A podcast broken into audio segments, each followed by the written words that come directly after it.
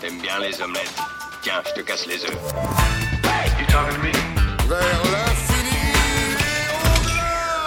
Bonjour à tous, nous sommes ici pour enregistrer le nouvel épisode du podcast de Kifim, le bien nommé saison 2, épisode 2. Podcast euh, un petit peu spécial euh, ce soir, puisque nous allons le dédier au genre fantastique et de science-fiction, pour la simple et bonne raison que nous avons deux invités ce soir, en l'occurrence Guillaume et Briac du festival Spoilers. Salut. Salut. Également avec moi pour les, pour les accueillir, les chroniqueurs habituels que sont Julien, Dr Mad Geek hey, et Chenin. Salut. Donc, on va ouvrir le podcast euh, par une, une, une petite présentation de, de spoilers. Je vais laisser. euh, je me corrige. Avant ça, parce que Guillaume, on le connaît, il, est, euh, il a déjà participé souvent avec nous au podcast. Oui. Mais euh, Briac, qui es-tu?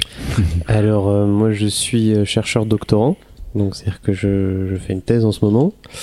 Et je la fais sur les séries télé, du coup. Donc, je travaille sur la série Twin Peaks. Et à côté de ça, je suis le président de l'association Happy Spoilers, donc qui organise le festival Spoilers. D'accord, ok. Guillaume, un petit rappel vite fait. Oui, eh bien, euh, moi je suis euh, juste un amateur euh, éclairé, on va dire, de la série et à force d'en faire son hobby, eh bien, j'ai rencontré Briac pour cofonder avec lui du coup le festival Spoilers. Mais à côté de ça, je fais un peu de podcast avec Tournée Générale et puis d'autres activités associatives plus proches de mon milieu professionnel qui est le web. Voilà. Briac, c'est euh, toi, de- le- l'univers du podcast pour l'instant. C'est pas quelque chose que tu connais particulièrement? C'est une première, euh, premier podcast. On va, on va faire les vieux roublards qui avons plein d'expérience. T'inquiète pas, on va Oh, t'as fait un t'accompagner. petit peu de, de radio quand même. Un petit peu de radio. ouais. Alors, on te laisse euh, nous présenter Spoilers. Euh, Spoilers, du coup, c'est le festival de la série SF et Fantastique, donc euh, qu'on organise avec euh, Guillaume, qui aura lieu du 22 au 23 octobre au Tambour, donc euh, à Villejean. Euh, que dire Ça va être des conférences, euh, des projections, principalement une table ronde. Euh, Est-ce qu'on présente tout le programme? Je- Ouais, vas-y. enfin, On peut effectivement, je pense que je quand pense que sortira l'épisode, on sera euh, tout juste avant ou pendant, Ou pendant. euh, spoilers, donc euh, on peut on peut y aller ce soir, ouais. Du coup, ça commence le, le 22 avec une conférence de Rafik Djoumi, euh, rédacteur en chef de Pits sur Mm. Arte Créative, Euh, une conférence sur l'évolution de la mise en scène dans les séries télévisées. Et ensuite, on continue avec une soirée euh, rétro. On va passer trois épisodes de Buffy contre les vampires au cinéma. excellent. Trois Et épisodes trois- un petit peu particuliers. Ouais, euh, particuliers. Pas les trois premiers ou les, les trois, trois derniers. premiers. Non, une a- sélection. C'est une sélection. Ça a été, ça a été sélectionné. On a pris un peu, on a voulu montrer euh, les épisodes les plus originaux pour montrer que c'est une série très intéressante. Donc on a pris Hush, qui est l'épisode muet, euh, Restless, qui est un épisode onirique, et Once More with Feeling, qui est un épisode musical. D'accord. Et tout donc, ça. vous vous êtes retapé l'entièreté de toutes les saisons de Buffy pour choisir les épisodes? Alors non, parce que les, on avait des spécialistes de Buffy qui les ont sélectionnés pour nous, et justement, le lendemain, en fait, on a une, une conférence dialogue avec Paco Mtielman, qui est un grand expert des séries télé, et qui va venir nous parler de ces trois épisodes, justement. Donc, comme ça, on peut voir les épisodes et avoir l'analyse le lendemain, toujours au tambour. Euh, ensuite, on a une table ronde euh, le, le 23 au soir, et finalement, on a une projection qu'on a appelée la, la spoilist, notre, notre playlist spoiler. On a choisi des, des séries euh, euh, de science-fiction et fantastique françaises, et on a fait un petit mix comme ça qu'on va, qu'on va montrer. quelques, noms des séries? Alors, on aura euh, Reboot euh, de David Mourier, Calls de Timothée Hochet. Euh, on aura aussi Soupa Soupa. des Nantais de Bounty Banana et puis euh, un petit peu de- d'animation avec euh, La Petite Mort également de, Davy Mourier parce que euh, c'est quelqu'un avec qui on a énormément échangé depuis euh, l'idée de faire ce festival là. il sera d'ailleurs euh, plus ou moins présent à la première édition de Spoilers euh, à travers euh, quelques petites pastilles euh, vidéo. Euh, et, euh, et donc euh, voilà, l'idée c'était vraiment, euh, comme l'a dit euh, Briac, de faire un petit euh, mix de, de différentes séries pour montrer un petit peu euh, la richesse, on va dire, de la création euh, en France et aussi un petit peu quelles sont euh, les limites aujourd'hui qu'elles euh, peuvent rencontrer. Quoi. on, on est majoritairement sur des web-séries? Euh, ce soir-là, ouais. Ce soir, Ouais. principalement. Calls, euh, Calls, une euh, série euh, un peu atypique mais qui est passée sur Canal+. ouais. Vous, vous pouvez peut-être faire un petit pitch rapide de chaque série euh, en une phrase? Euh, alors on fera peut-être l'impasse sur Reboot et sur Calls qu'on présentera un peu plus tard dans l'épisode. D'accord, ok. Euh, pour ce qui est euh, du coup euh, de Soupa Soupa, c'est euh, un, un mélange en fait euh, d'animation en stop motion, donc image après image, et de, prise de vue réelle, donc avec des vrais acteurs. Et donc ils- ces personnes, Bounty Banana, ont utilisé ces deux principes de création pour en fait essayer de recréer dans un univers un petit peu réel, réaliste, des mouvements qui sont plus liés à euh, l'univers du manga, de l'animé quoi en fait. Mm. Et donc euh, on est dans cet univers là de un peu de ninja, de de, de, de héros de euh, de fiction on va dire un peu japonaise et de, de shonen et, et avec un némésis avec lequel il va se battre mais sur toile de fond d'une espèce de un petit peu de, de rencontre amoureuse et de, de bataille autour d'une personne en particulier enfin c'est assez protéiforme j'ai envie de dire il faut, le- voir en fait pour comprendre parce que c'est vrai que c'est on est à la fois dans la parodie en même temps dans, dans quelque chose d'assez neuf je trouve euh, la petite mort, c'est tout simplement la série euh, adaptée de la bande dessinée de Davy Mourier, euh, que depuis maintenant plusieurs années, euh, il produit. Donc c'est en partenariat avec Studio 4, euh, qui est une filière de France Télévisions. Et puis, et puis, il nous en manque une cinquième Zone 42. voilà, Zone 42, euh, qui est euh, donc réalisé par Thomas Dessen, qui euh, est un jeune réalisateur dont c'est la première production et qui donc a produit l'année dernière cette série qui surfe un petit peu sur le les différents mythes du monstre, les garous, les vampires, les fantômes, avec une équipe un peu entre eux, les Ghostbusters et puis justement la bande de Buffy contre les vampires. Et donc on va suivre comme ça sur plusieurs épisodes ces personnes qui font partie de l'organisation Zone 42 et qui luttent contre euh, différents euh, phénomènes fantastiques. D'accord. Ok. Euh, alors, je reviens un petit peu. euh, moi, j'ai un petit peu de curiosité euh, déplacée. On sait que vous aviez eu des, un premier, un premier essai d'organisation du festival qui avait, euh, qui avait un petit peu entre guillemets passé mollement capoté à cause, si je me souviens bien, c'était les manifs étudiantes à ce moment-là. Euh, vous avez réussi à retomber sur vos pattes. Comment vous avez réussi à, à relancer un peu le- la machine euh, pour que ce soit euh, six mois après? Est-ce que, est-ce que justement, en fait, la question est plutôt, est-ce que déjà vous retombez sur vos pattes correctement, de façon satisfaisante hein Ouais, dans l'ensemble, on a quasiment la même, même, même édition qu'en avril. On a bah, juste par exemple David Mourier qui devait être présent et qui pourra pas l'être malheureusement. Mais sinon, c'est vraiment ce qu'on voulait faire. Hein. On- Bah disons qu'on a eu, euh, enfin on a la chance, c'est vrai qu'on n'en a pas parlé, euh, d'être soutenu par le festival court métrange à la base aussi de euh, la création de Spoilers.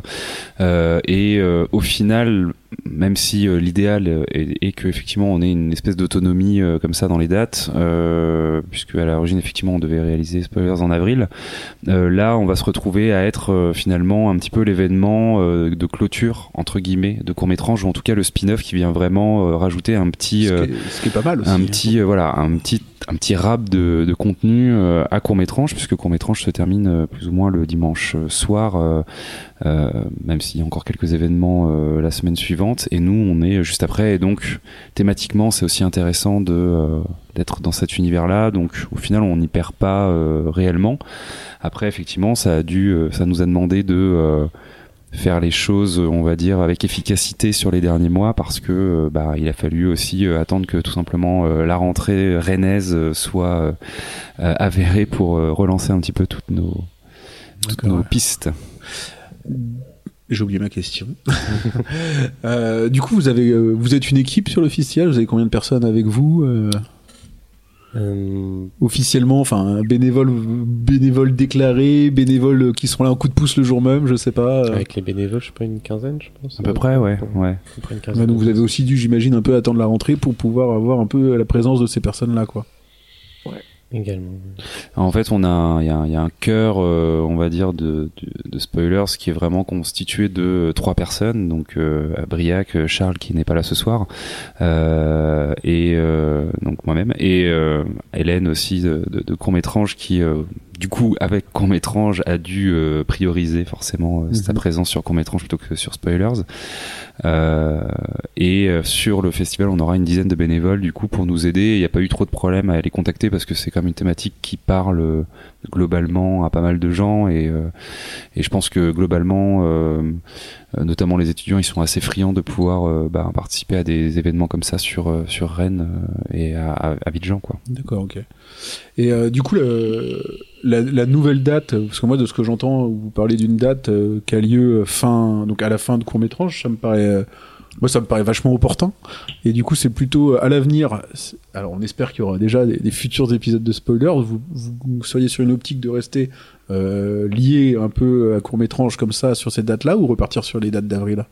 Ça, je pense qu'on peut pas vraiment dire pour l'instant. Il va falloir déjà avoir fait une première édition et un petit peu faire un débrief autour de ça avant de prendre ce genre de décision. On peut pas vraiment savoir. Ouais, j'anticipe beaucoup.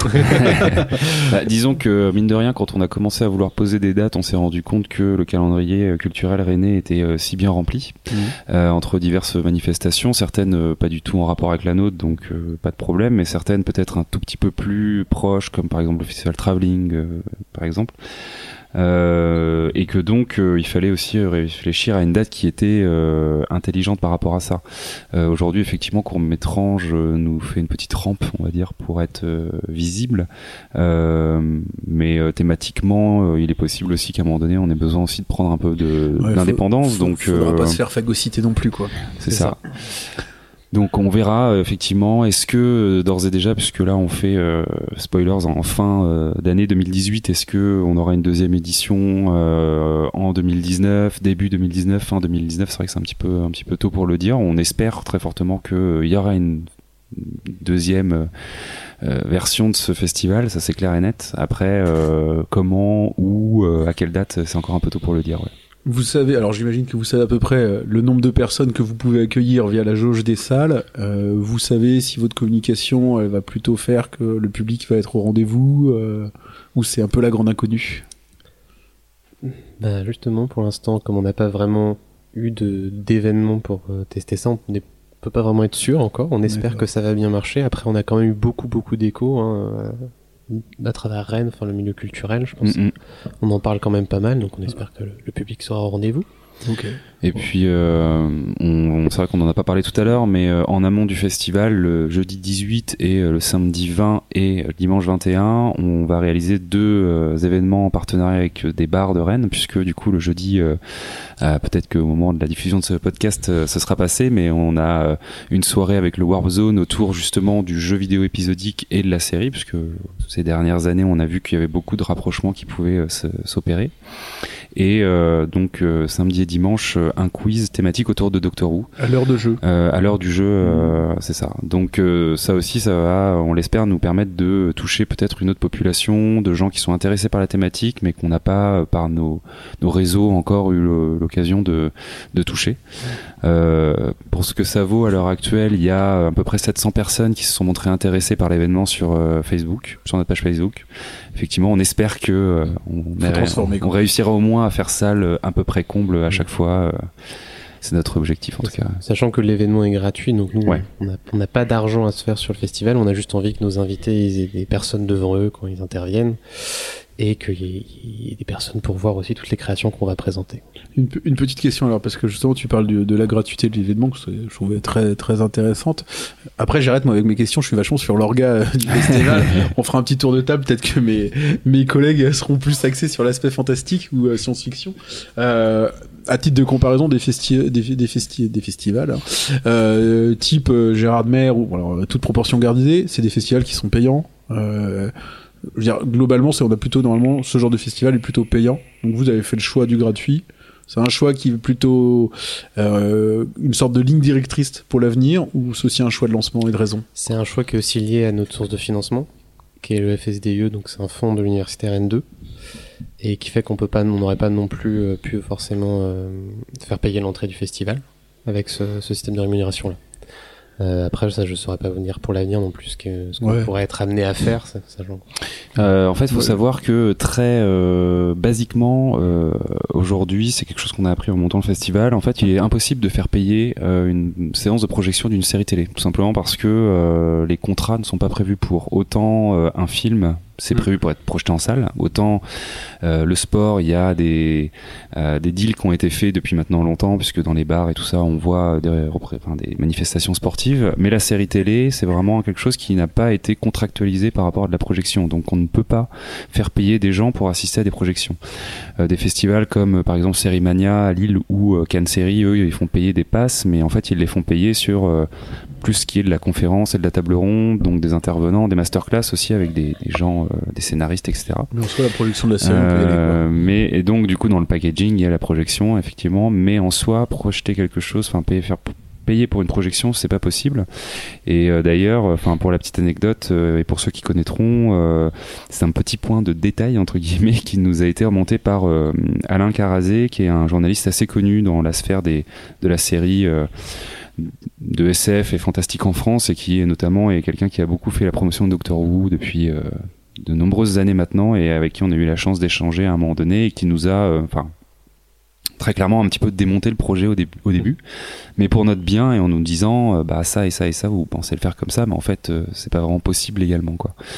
Donc, au fond du fond, je pense qu'on est content que ce soit gratuit parce qu'on a envie que ce soit de la matière ouverte à- au plus grand nombre. Populaire aussi. Mais il y a aussi derrière euh, quelque chose qui est euh, de l'ordre un peu de la légalité. Donc euh, voilà, ça nous arrange bien quoi. Bon, moi, j'arrête de vous embêter avec mes questions euh, organisationnelles. Est-ce que du côté de Julien, Glenn, Christophe, quelques questions euh, liées à spoilers?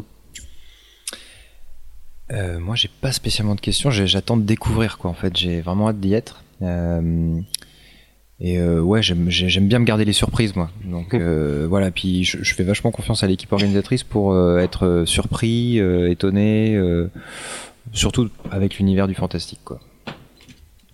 Euh, si, moi peut-être une question sur euh, les limites que vous aviez. Vous avez pas eu de limite du tout dans le choix des séries que vous vouliez diffuser ou euh, ou si il y a eu quand même des limites. Enfin, ce, ce que vous diffusez en fait pendant le festival, c'est ce que un peu aussi ce que vous avez réussi à voir. Peut-être que vous aviez d'autres envies. Du coup, moi, c'est ces envies de séries que vous auriez pu avoir. on avait dit qu'on sortait des questions organisationnelles. non, justement, c'est de la SF. Justement, parce que j'aimerais bien, j'aimerais bien savoir ce qui les intéressait comme, euh, comme série en plus, qu'ils n'ont peut-être pas pu avoir. Hmm. Ou c'est une question piège. Non, c'est pas une question piège. euh, on est, euh, enfin, c'est la première édition, Oui, donc c'est sûr que du coup, euh, clairement, quand on débarque dans ce milieu-là et qu'on n'a pas de réseau, euh, il est Évidemment, difficile de- d'ouvrir les portes. Après, on a eu beaucoup d'échanges avec euh, France 4, euh, Sci-Fi, euh, des chaînes quand même, euh, OCS, etc. Euh, il s'avère que euh, l'année, pro- l'année, enfin, voilà, du coup, cette année, en avril, euh, on était dans la fenêtre de sortie de, par exemple, la reprise de Westworld. On a essayé de la voir, sauf que euh, en fait, euh, au bout de plusieurs échanges, on nous a fait comprendre que euh, Sérimania avait déjà l'exclusivité de l'épisode et était quelques temps après euh, ou avant nous, je sais plus. Euh, donc, euh, au-delà du fait que bah, on n'a pas de preuves entre guillemets pour montrer qu'on est sérieux, les chaînes elles aussi réservent leurs épisodes et leurs séries à certaines Ouais. à certaines autres manifestations peut-être plus prestigieuses. Euh, et il en va de même finalement pour les créateurs. On se rend compte Ouais, euh, assez vite que tout ça, et en même temps c'est assez normal, je trouve. euh, c'est beaucoup euh, de l'humain et euh, si on n'arrive pas à connaître ces gens-là ou en tout cas à les approcher humainement et avoir une discussion avec Mhm. eux juste par des échanges par mail, c'est un petit peu compliqué de les convaincre. Donc Ouais. euh, aujourd'hui les euh, les gens qu'on a eus, c'est euh, soit des gens qui étaient extrêmement motivés, comme Davy Mourier, qui est vraiment quelqu'un d'a- d'adorable et qui à multiples reprises euh, ben, a été complètement ok pour revenir, etc. Euh, soit des, des jeunes comme nous qui ont envie un petit peu de faire connaître leur série et tout ça, quoi. Donc euh, Sachant aussi que le- les, les séries qu'on va passer, donc de David Mourier, Cole, etc., c'est pas des séries qui arrivent après, c'est pas un choix par défaut. On a toujours eu envie de Ouais, passer bien sur sûr, ce type fait. de création. ouais, complètement. On serait très content de passer le nouvel épisode de Game of Thrones, mais on, on avait toujours prévu de passer Cole, Reboot, etc. Ouais, ouais. Vous vous êtes déplacé sur des événements comme Sérimania ou ce genre de choses pour rencontrer justement un peu les créateurs et, euh, et est-ce que ça a fonctionné un petit peu euh, Parce que on, est un peu toujours dans le problème de l'œuf et la poule, quoi. C'est vous existez pas, ça, mais ouais. vous pouvez pas exister tant que vous existez pas. Alors euh, non. Euh, on a pu euh, bénéficier de euh, l'aura au début de court métrage, je pense. Après, aujourd'hui, on est en contact avec notamment un des directeurs créatifs de Série Mania et il est question qu'on se rencontre à un moment donné quand euh, nos plannings euh, nous le permettront, puisque tout ça c'est bien sûr fait bénévolement et euh, en marge de nos activités professionnelles ou étudiantes. Donc du coup, voilà. Mais ouais, c'est l'idée, clairement. Et Sérimania, en plus, c'est très ouvert à discuter avec nous pour justement voir s'il est possible de ré- régler ou d'améliorer un peu ce, cette répartition des séries et voir si voilà, on peut réussir à s'entendre sur certaines euh, choses. Quoi. Ah ouais, bon, super nouvelle ça. On verra ce que ça donne, mais Ok. Christophe, euh, euh, une petite question, euh, est-ce que vous spoilez excellente, excellente question. C'est juste euh, pour faire euh, trouver un nom qui sonne bien. bon, il y avait effectivement le mot, Ouais. clairement. Euh, fallait trouver un mot assez court et puis qui soit euh, un peu dans le vocabulaire de la série. Euh, puis c'est un- peut-être un petit peu plus joli que binge, peut-être. Euh, après, est-ce qu'on va spoiler On va un peu spoiler, par exemple, quand on va faire la conférence sur Buffy, c'est-à-dire qu'on Ouais. peut pas vraiment aborder une série sans révéler certaines choses. Ouais, donc est-ce même qu'on- les personnes. Est-ce qu'on spoil Buffy quand la série est terminée depuis 15 ans Alors, c'est vrai, mais en fait, le but en même temps, c'est aussi de donner envie aux gens de regarder Buffy. Donc, il y a cette petite ambiguïté là, mais bon, Buffy, moi, je savais beaucoup de choses avant de regarder la série, j'ai quand même adoré, donc je pense que c'est pas un risque. Après, oui, on va peut-être un tout petit peu spoiler. Alors là, tu me. T'as une question. Parce que je pense que euh, tu dois être un peu plus jeune que nous au- autour de la table. Donc toi, tu as découvert Buffy après coup. Tu, genre Alors, les, moi, so- les j'ai- soirées du samedi soir sur M6 Si, devant, ça, ça, devant vu, Buffy. mais j'étais petit. Et euh, donc pour moi c'était un peu bah, une série un peu naze. Et euh, justement j'ai bah, genre, la personne qui va venir pour nous parler de Buffy, j'avais rencontré pas comme Tielman. Euh, et il m'avait parlé de Buffy, il m'avait dit il faut vraiment que tu regardes, c'est génial. J'ai dit, bon, bah, ok, je vais m'y remettre. Effectivement, revoyant la série beaucoup plus tard, donc il y a 5-6 ans, j'ai vraiment adoré. J'ai vu plusieurs fois. J'ai vu revu Angel aussi. Et je pense que c'est parmi les plus grandes séries euh, euh, bah, de ces euh, Ah. 30 dernières années. Alors que moi, Buffy, c'était mon égérie de mes 17 ans, quoi. C'est la série sur laquelle il y a le plus de recherches universitaires, D'accord. notamment aux États-Unis. C'est ça qui est intéressant, c'est que euh, à Rennes notamment, mais pas que, évidemment, il y a plein de recherches qui se font par rapport à ces séries-là. Il y a notamment euh, à Rennes les soirées Lost, euh, les journées. journées Lost, pardon, qui étaient organisées sur la thématique de euh, la recherche autour de Lost. Donc, euh, c'est Fallait quelque bien, chose fallait bien que quelqu'un fasse des recherches, vu que les scénaristes n'avaient pas trop fait. c'est ça. Chercher Merci un petit peu le sens euh, de la fin, quoi. Non, mais c'est intéressant de se dire que aujourd'hui la, la série, elle est devenue euh, un objet de recherche aussi, quoi. Mm. D'accord. On va peut-être, euh, je vous remercie. On va peut-être euh, avancer toi. un petit peu euh, sur la comment euh, sur le programme du, du, du podcast. Euh, juste, euh, je voulais quand même aussi terminer, enfin déjà en vous remerciant, mais en enfin en quelque part en, se tapant dans le dos et en s'auto-congratulant aussi parce que euh, du, du petit du petit partenariat donc qui s'établit entre entre spoilers euh, et qui filme et qui euh, qui prend forme notamment ce soir bah, via votre votre présence ici donc euh, voilà, c'est. J'espère que ce sera profitable euh, aux deux, euh, plus ou moins Mais oui, associations, même si fait. Kifim n'a pas un statut très très déterminé pour l'instant. Non, mais c'est aussi l'idée un peu de spoilers et c'est aussi pour ça qu'on a fini par se, aussi se tourner vers le Warp Zone, l'heure du jeu, enfin, qui sont eux-mêmes à la recherche entre guillemets de partenariat sur euh, bah, les, toutes les bonnes volontés rennaises. Donc euh, il y a ce truc de se dire aussi, euh, voilà, faisons quelque chose de collaboratif avec les gens qui sont motivés et qui sont euh, intéressés par ces thématiques-là. Il faut que j'aille voir l'heure du jeu, donc pour voir si on peut faire quelque chose avec eux pour notre partie jeu de société. Ah bah je pense que ouais, Xavier serait ravi, euh, ravi de faire quelque chose. Je vais mettre ça dans ma to-do list alors. ok.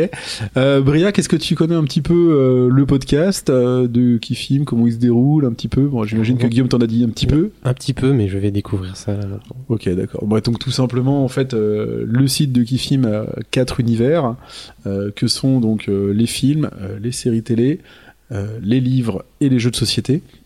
Et du coup, euh, on essaye de faire un podcast euh, de recommandations avec euh, quelques utilisateurs euh, clés du site où chacun voilà euh, présente euh, bah, ses coups de cœur ou ses coups de gueule ou euh, ou autre dans un but de ouais Julien il présente ses coups de gueule dans un but de faire euh, voilà de, de faire de la C'était pas recommandation écrit de base que je devais présenter que les trucs que j'aimais pas. hein. non, c'est naturel. Euh, comment voilà, dans un dans un but bah, de faire découvrir euh, et de conseiller euh, ce qui nous a plu, ce qui nous a ce qui nous a déplu.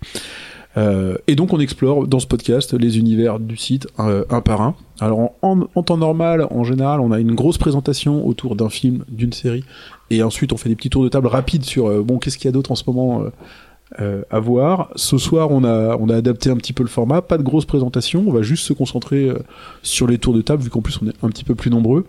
Et, euh, et que chacun bah, nous présente euh, voilà quelque chose qui lui a plu ou pas déplu avec euh, une contrainte bah, liée à spoilers puisqu'on est dans le thème on va ne, on ne va parler que de fantastique ou de science-fiction ce soir donc je vous propose de passer à la découverte des films Mhm.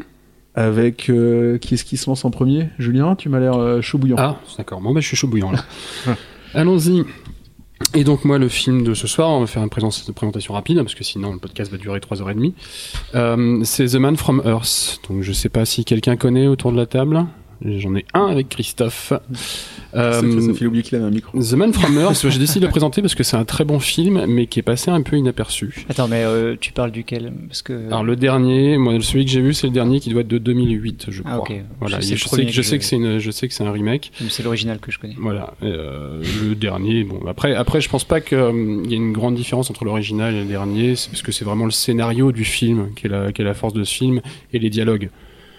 Non, mais je confonds peut-être. et C'est pas la même chose que. Eh ben, je vais te le présenter, tu me diras, Le, le jour où la Terre s'arrêta. Non, c'est Non, pas la même du chose. tout. Non, non, du tout. Donc The Man from Earth, en fait, euh, le pitch du film, c'est tout bêtement euh, un universitaire, un prof d'université qui, euh, qui, qui annonce à ses amis au bout de 10 ans dans, dans l'université qu'il va partir. Euh, donc ils lui font tous une surprise, ils viennent le voir chez lui euh, pour lui demander pourquoi il part, etc. Et en fait, il leur annonce qu'il a 14 000 ans. Qu'il est, euh, que c'est un homme préhistorique en fait. ah mais j'ai vu ce Ah. film Voilà. Et ouais, ouais. Et, euh, et la force du film, ce qui est génial dans ce film, c'est qu'après avoir annoncé ça, en fait, il est entouré euh, de ses amis qui sont tous des universitaires. Pour info, par exemple, on a un historien, une biologiste, un anthropologue, un psychiatre, un archéologue.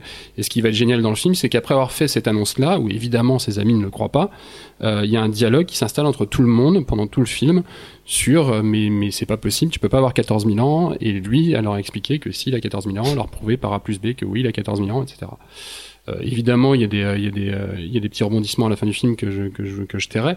Euh, mais c'est vraiment un film qui est génial pour ça parce que c'est un dialogue intelligent, vraiment, pas parce que c'est des universitaires, mais vraiment parce que le dialogue est intelligent entre, entre le personnage et, euh, et ses amis. Voilà. Et c'est un film sérieux.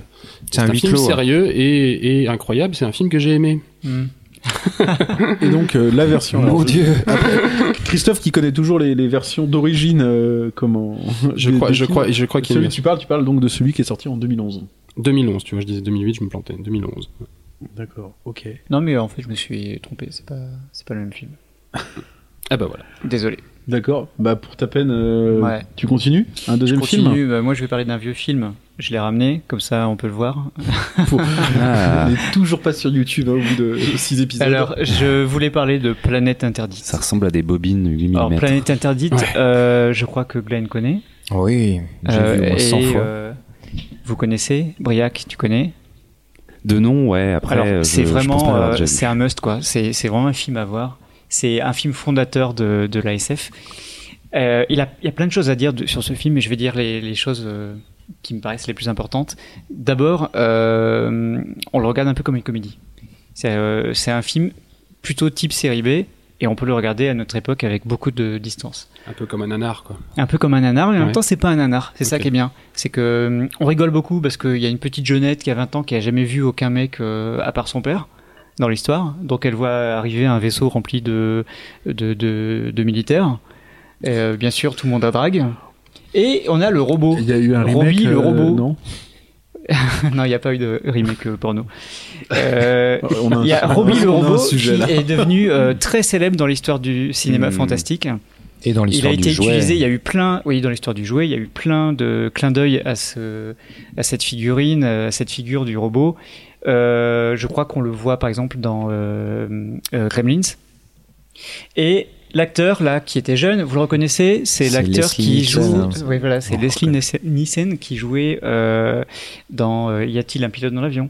Grand acteur s'il en est. Ouais. Bah, c'est ce qui confère Alors, aussi une, et pour un côté parodique. euh, C'est film. donc un film de 1956.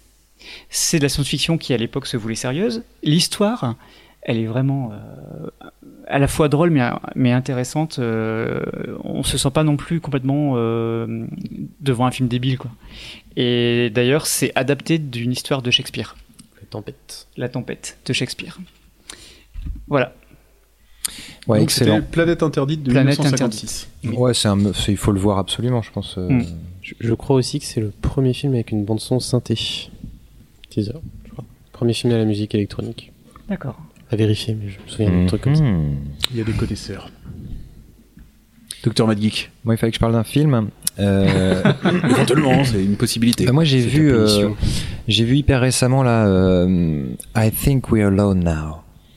Tout le monde a C'est compris pas- C'est pas une chanson des années 80 ça? Euh, Je pense que j'ai vu ça sur euh, Popcorn Time. euh, je sais pas s'il est dispo sur Netflix. euh, le- Bien entendu, on vous encourage à regarder les films de manière légale. Euh, on, on- on y trouve en fait euh, Tyrion Lannister, euh, voilà Peter Dinklage dans un rôle bah, évidemment bah, complètement euh, à l'opposé de, de, de ce qu'on a l'habitude de voir dans Game of Thrones. Euh, et on retrouve en fait, vous avez vu ce- ce- cette série Last Man on Earth? Oui. où, euh, où la série commence sans explication quasiment aucune, hein, pour, où t'as l'impression de trouver un type qui est tout seul sur Terre, voilà. Le pitch de départ est exactement le même. Euh, donc c'est une forme de, de, Sachant que le film est postérieur quand même à la série. Ah oui, oui, complètement. Ouais, ouais, le film vient juste film, de sortir. juste ouais. de ce que le film vient juste de sortir. D'accord. Et donc on découvre ce Peter Dinklage euh, esselé euh, dans, dans, dans une grande ville. Et on découvre son quotidien où il, passe ses journées en fait à faire les maisons les unes après les autres pour euh, tout le monde est mort évidemment. Donc il y a encore des cadavres dans les maisons etc et il les passe les unes après les autres pour les cleaner. Il fait le ménage il emballe les corps il fait ça euh, voilà. Il, il a une sorte de, routine un peu à la Sisyphe comme ça où euh, bah, pour essayer de donner un sens à son existence quoi. C'est ça où tu te tires une balle hein. et un jour de, de sa alors tu sais il a pris euh, il s'est mis à habiter dans une baraque super baraque avec vue sur le lac et tout ça et un, et un soir de sa fenêtre il voit un feu d'artifice qui qui qui s'arrête pas quoi tu vois le truc long et tout ça quoi. Et à partir de là voilà euh, évidemment on se doute qu'il est plus tout seul. Et là le film te prend mais complètement euh, à l'envers. Déjà il va ce mec qui s'était habitué à sa solitude va rencontrer une nana euh, euh, qui elle a désespérément besoin de contact alors que lui c'était tellement habitué pas. euh, à être tout seul. Et donc on va vivre cette euh, ouais cette cette cette cette relation difficile euh, c'est pas une histoire d'amour c'est c'est c'est pas un drama c'est euh, tu sais pas trop comment positionner le film mais surtout à partir de là à un moment il se passe un truc où tout part en cacahuète. Enfin, tu comprends pas ce qui t'arrive tu comprends pas pourquoi on en est arrivé là. Euh, tout s'enchaîne, bidule. Enfin, vraiment, il te, il te porte, il te prend, ça se laisse regarder hyper facilement, mais c'est très contemplatif. C'est très contemplatif, évidemment, parce que tu es très souvent à la- dans la place du, du personnage. Et moi, j'adore, dans la, souvent dans la SF, mais c'est aussi des choses qui arrivent dans Heure, dans dans d'autres films contemplatifs comme ça, où à un moment, tu te poses une question et tu te dis, euh, ah, mais si j'étais à sa place, quoi. Et je trouve qu'un film ou une série ou voilà, n'importe quelle œuvre culturelle, à partir du moment où elle arrive à te faire poser cette question-là, qu'est-ce que je ferais à sa place? Bah, c'est qu'il y a quelque chose qui t'a accroché quoi et ça pour, pour moi ça a vachement bien marché Tu redis le, le titre? I think we're alone now D'accord, ok. Donc, euh, ouais, moi j'avais vu le. T'as dû le, le commenter récemment sur le sur qui film. J'avais- absolument J'avais été voir le, le pitch. J'avais été un peu, euh, disons, mi-choqué, mi-gêné par euh, enfin, la ressemblance justement avec le, le, le pitch de Last Man on Earth. Et, euh, et ayant été très déçu par la, la, la- la série, on en avait parlé, je crois, dans un podcast précédent. Enfin, très déçu. On en avait déçu parlé par la ensemble aussi série. parce que je l'avais découvert. Ouais, c'est une Euh, série qui, a- qui posait problème au bout de quelques. C'était une bonne série, mais qui était problématique au bout d'un moment parce que parce que le parce que le ressort comique était toujours le même. C'est le personnage principal faisait toutes les mauvaises décisions possibles. ouais ce qui ce qui moi je- que moi j'ai trouvé intéressant pour avoir regardé Ouais, non, mais c'est euh, très, c'est très bien, mais que le ressort comique soit uniquement là-dessus et que dans chaque décision, sur plusieurs décisions qu'il peut prendre, ça soit systématiquement la plus débile. Euh, C'est pas que c'est nul, c'est qu'au bout d'un moment, c'est un peu facile et un peu Mmh, usant, quoi, un peu mmh, fatigant. voilà il y a pas une once d'humour dans celui-là hein, je le dis tout de suite D'accord, ok. C'est pas un film feel good, quoi. c'est pas le feel good movie du dimanche soir pas du tout C'est à ton tour. C'est mon tour. Euh, ouais, alors bah moi je vais parler euh, de quelque chose que j'ai vu juste euh, tout récemment. J'ai regardé La forme de l'eau, euh, et euh, qui s'est avéré aussi être euh, pour moi une, assez bonne surprise. Alors je l'avais regardé, ça, je faisait longtemps que j'avais mis dans mes films à voir, et puis j'ai vu que, que Glenn l'avait critiqué. Docteur Mad l'avait critiqué sur qui film donc je me suis dit tiens il, faut, que je, regarde ça alors c'est vrai qu'il y a une, mise en place du film qui est très très proche euh, de Amélie Poulain donc pour le pour le pour le speech hein, c'est une, une nana Le pitch. euh, le pitch j'aime bien je vais me tromper à chaque fois Je pense. ouais. Ouais, euh, donc euh, on va dire ouais, c'est une nana qui est femme de ménage dans une dans un centre de recherche euh, un peu euh, on dirait un, euh, ça- c'est les années 70 mais un peu euh, type post Seconde Guerre mondiale où ils font des expériences un peu cheloues pour euh, bon, voilà, elle a donc accès euh, pour nettoyer à des labos euh, secrets et donc un jour en, nettoyant un, labo secret elle, tombe sur une sorte de, créature euh, qui vit euh, qui vit dans des bassins et elle va plus ou moins bah, décider, on va dire, de, de, se rapprocher de, cette créature-là. Et donc voilà, donc la mise en place du film est, est, est très Amélie Poulain. Euh, avec euh, avec une sorte de répétition de sa vie quotidienne, des, des, des, scènes qui reviennent où on la voit tous les jours cuire ses œufs, répéter un peu la, même euh, daily routine, tu vois, routine. Et euh, sauf que j'ai trouvé que rapidement il s'en écartait. D'ailleurs, au bon moment, on n'a pas le temps non plus de se lasser pour pour justement pour plonger vers l'univers vers un univers qui va mélanger bah, fantastique via la, créature et, et euh, un peu film d'espionnage euh, comme ça euh, dans, dans, dans un univers un peu euh, guerre froide donc avec les espions russes qui essayent de, de découvrir ce que font les Américains dans leur labo secret et tout. Et elle elle se retrouve un petit peu au milieu de tout ça. Et j'ai trouvé le mélange euh, bah, déjà savamment dosé euh, on passe euh, justement de ce petit côté un peu Amélie Poulain, après ce petit côté film d'espionnage avec une bonne part de fantastique. Euh, J'avais un peu peur en fait presque qu'il fasse l'erreur de, de pas montrer aussi clairement ce qu'était la créature et tout, alors que bon en fait il y a, y a pas de mystère autour de ça. Voilà, ça crée une espèce d'hybride humanoïde. Donc voilà. Et ce qui est assez marrant sur le film, donc voilà, moi je lui ai mis je sais plus 7 ou 8 au total sur 10 parce que j'ai vraiment passé un bon moment. En fait, j'ai trouvé très français. Donc c'est réalisé par euh, Guillermo del Toro, donc c'est pas euh, c'est pas c'est pas c'est pas, pas français. français. Non, c'est pas français, c'est pas français du tout. Mais Sinon, il s'appellerait Guillaume. Guillaume du Taureau, Taureau. Guillaume du voilà. exemple. Euh, comment Le marquis. mais, mais du coup avec avec cette mise en place qui est très Amélie Poulain et euh, il y a une sorte de colorimétrie dans le film qui euh, alors de façon un petit peu sans rapport mais euh, quand le film s'est terminé euh, moi j'étais un peu baigné dans le monde de la cité des enfants perdus qui est donc euh, qui est un vieux film qui a une colorimétrie et tout et en fait euh, j'ai fait le lien entre les films et je me suis dit on en fait plus des on en fait plus des la cité des enfants perdus quoi et là euh, il y avait quelque chose dans l'ambiance comme ça tu vois industrielle et dans la colo- colorimétrie Et du coup c'est marrant j'ai commencé avec un film français et je termine avec un film français C'est pas si vieux quand même. c'est pas tout jeune Ouais, si, C'est en couleur. La cité des enfants perdus. Ouais, si, ça Quand même. commence à dater. ouais. Bah, années 90. Ouais, mais bon, mais c'est vrai à, qu'il y a à voir également. C'est vrai que ça pose un peu la question de où est Jean-Pierre Jeunet, quoi. Ouais, Actuellement. ouais. On- Qu'est-ce qu'il a fait en dernier film Il est dans l'eau. Donc voilà, moi, je- en fait, euh, ça m'a fait plaisir de retomber. Enfin, je, je, je- je fais peut-être ce rapprochement à tort. hein, c'est vraiment un ressenti personnel, mais euh, mais j'étais content de retomber sur mes pieds dans cet univers-là et, euh, et de re- repenser à la Cité des Enfants Perdus en me disant, ouais, je retombe dans un univers qui m'avait vachement plu et, euh, et dans une ambiance. euh, la fin est un peu dans un comme ça, un peu industriel, euh, qui, est, qui, est, qui est assez proche. Donc voilà, petite reco perso euh, sur ce Ouais, moi sur celui-là, si, si je peux me permettre, Ouais, euh, euh, j'ai aussi passé un bon moment. Euh, j'ai adoré l'univers. Tu on- ils ont ils ont aussi euh, ils ont reconstruit des décors euh, qu'ils ont pensé un peu. Il y a un peu de Disney dans les décors parfois, une sorte de truc en carton pâte où tout est fantasmé en fait. Le labo il est fantasmé, les trucs comme ça. Tout ça j'ai adoré. Puis cette cette photo là, la direction artistique, elle est elle est vraiment impressionnante. Et puis il y a eu ce petit il y a quelque chose que j'ai pas pu quand même euh, euh, effacer de ma mémoire, c'est euh, qui, qui a été vachement reproché à Guillermo del Toro et puis euh, qui, qui est hyper étonnant vu l'imagination du type et sa capacité à créer des créatures de toutes pièces, machin. C'est que euh, sa, sa créature, c'est un, un copycat de l'homme poisson de Hellboy et c'est euh, c'est c'est tellement flagrant que c'est bizarre quoi. Alors après.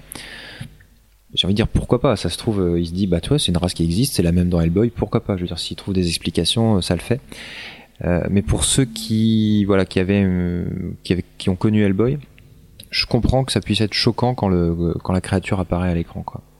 Et après ce côté humanoïde, il était euh, indispensable pour créer la future histoire, voilà, du du film. Mais mais globalement, ouais, c'est un bon moment, quoi. C'est un bon moment, ouais. Ouais, parce qu'il y a une histoire d'amour. Ah bah excuse-moi. C'est quasiment le pitch de départ. Bah, Euh, ouais, ça se voit absolument. dans la, dans la bande-annonce. Bah, disons que l'affiche c'est euh, la nana enlacée dans Oui. les bras de la créature. Bah voilà. Donc je sais pas si on peut de parler la- Il était en train de la violer, de la kidnapper. S'il n'avait euh, pas été humanoïde, il n'y aurait pas Ah, d'histoire d'amour. temps. Alors pour pas finir Eh. par euh, Ça, c'est très réducteur. pour pas pour pas finir euh, par Briac qui est qui est le moins expert on va dire euh, habitué au podcast euh, je vais te laisser la parole Briac comme ça c'est Guillaume qui pourra finir le- ce tour de table sur les films Alors oui, donc euh, moi je vais être un gros blaireau parce que Guillaume m'avait dit que vous aviez fait une émission spéciale euh, SF et fantastique pour nous et moi j'ai choisi un film qui est pas du tout euh, voilà. Allez, bon. donc je suis très très bien. C'est l'exception. Voilà. J'ai pas fait ça pour le reste. va. donc euh, moi je vous parlais, alors je sais pas si vous l'avez vu, c'est Joint Security Area de Park Chan-wook qui est un film qui est sorti en 2000. Donc Park Chan-wook c'est le réalisateur de Old Boy. Voilà, donc, très bon réalisateur coréen. Moi je suis pas méga fan de Old Boy, mais j'adore son dernier film qui est Mademoiselle. Je sais pas si vous l'avez vu, il est sorti il y a Eh, deux ans. mademoiselle. Mademoiselle, c'est ça. C'était comme ça. Et qui est un film absolument génial. Franchement, c'est un de mes films préférés de ces, je sais pas, 5-6 dernières années. cinéma coréen quoi Cinéma coréen. Et Mademoiselle, c'était un film qui était vraiment. euh, c'est, ça commence avec un concept de départ qui tire pendant une demi-heure, et ensuite t'as un flashback et ça change tout le film. Et au bout d'une heure, t'as un autre flashback qui change tout ce que tu croyais comprendre du film. Et John Security Area, c'est un peu ça. donc à la Et- fin t'as rien compris Si, mais justement, t'arrêtes pas de, le film n'arrête pas de se renouveler et euh, tu, tu comprends que t'as pas du tout vu ce que tu croyais voir. Et John Security Area, c'est pareil, c'est un film qui va être construit sur des flashbacks. Et en gros, ça se passe donc en Corée, forcément, et euh, sur la zone démilitarisée, donc la frontière entre les deux Corées. Et en gros, il y a euh, deux Nord-Coréens qui meurent dans une fusillade, euh, dans une espèce de baraque euh, de sécurité près de, près de la frontière. Euh, et un, un Sud-Coréen qui était dans cette baraque-là qui devait pas l'être, parce que du coup il était du côté nord-coréen qui s'échappe. Et du coup, faut comprendre ce qui se passe. Ah, du coup, c'est un peu de la fiction. Parce Oui. que ça, ça n'arrive pas dans la réalité. Et le, le, le Sud-Coréen dit que on l'a kidnappé, alors que le Nord-Coréen survivant dans la, le baraquement dit non non c'est lui qui est venu pour nous tuer. Et du coup il y a une, une Suisse d'origine coréenne qui vient enquêter pour essayer de voir euh, le- lequel des témoignages est le bon pour éviter justement la guerre. Et le film est très très surprenant et donc c'est vraiment un très très beau film que je vous conseille de, de voir. donc c'était Joint Security Area de euh, de Park 2000 ok Guillaume? Oui, bonjour.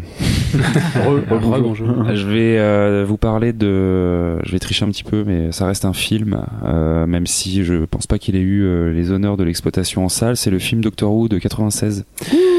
Euh, là, on- à- en, en hommage un petit peu à la reprise de la série, là, puisque du coup, euh, en octobre, euh, la série reprend avec un nouveau docteur ou une nouvelle docteur et euh, un nouveau showrunner.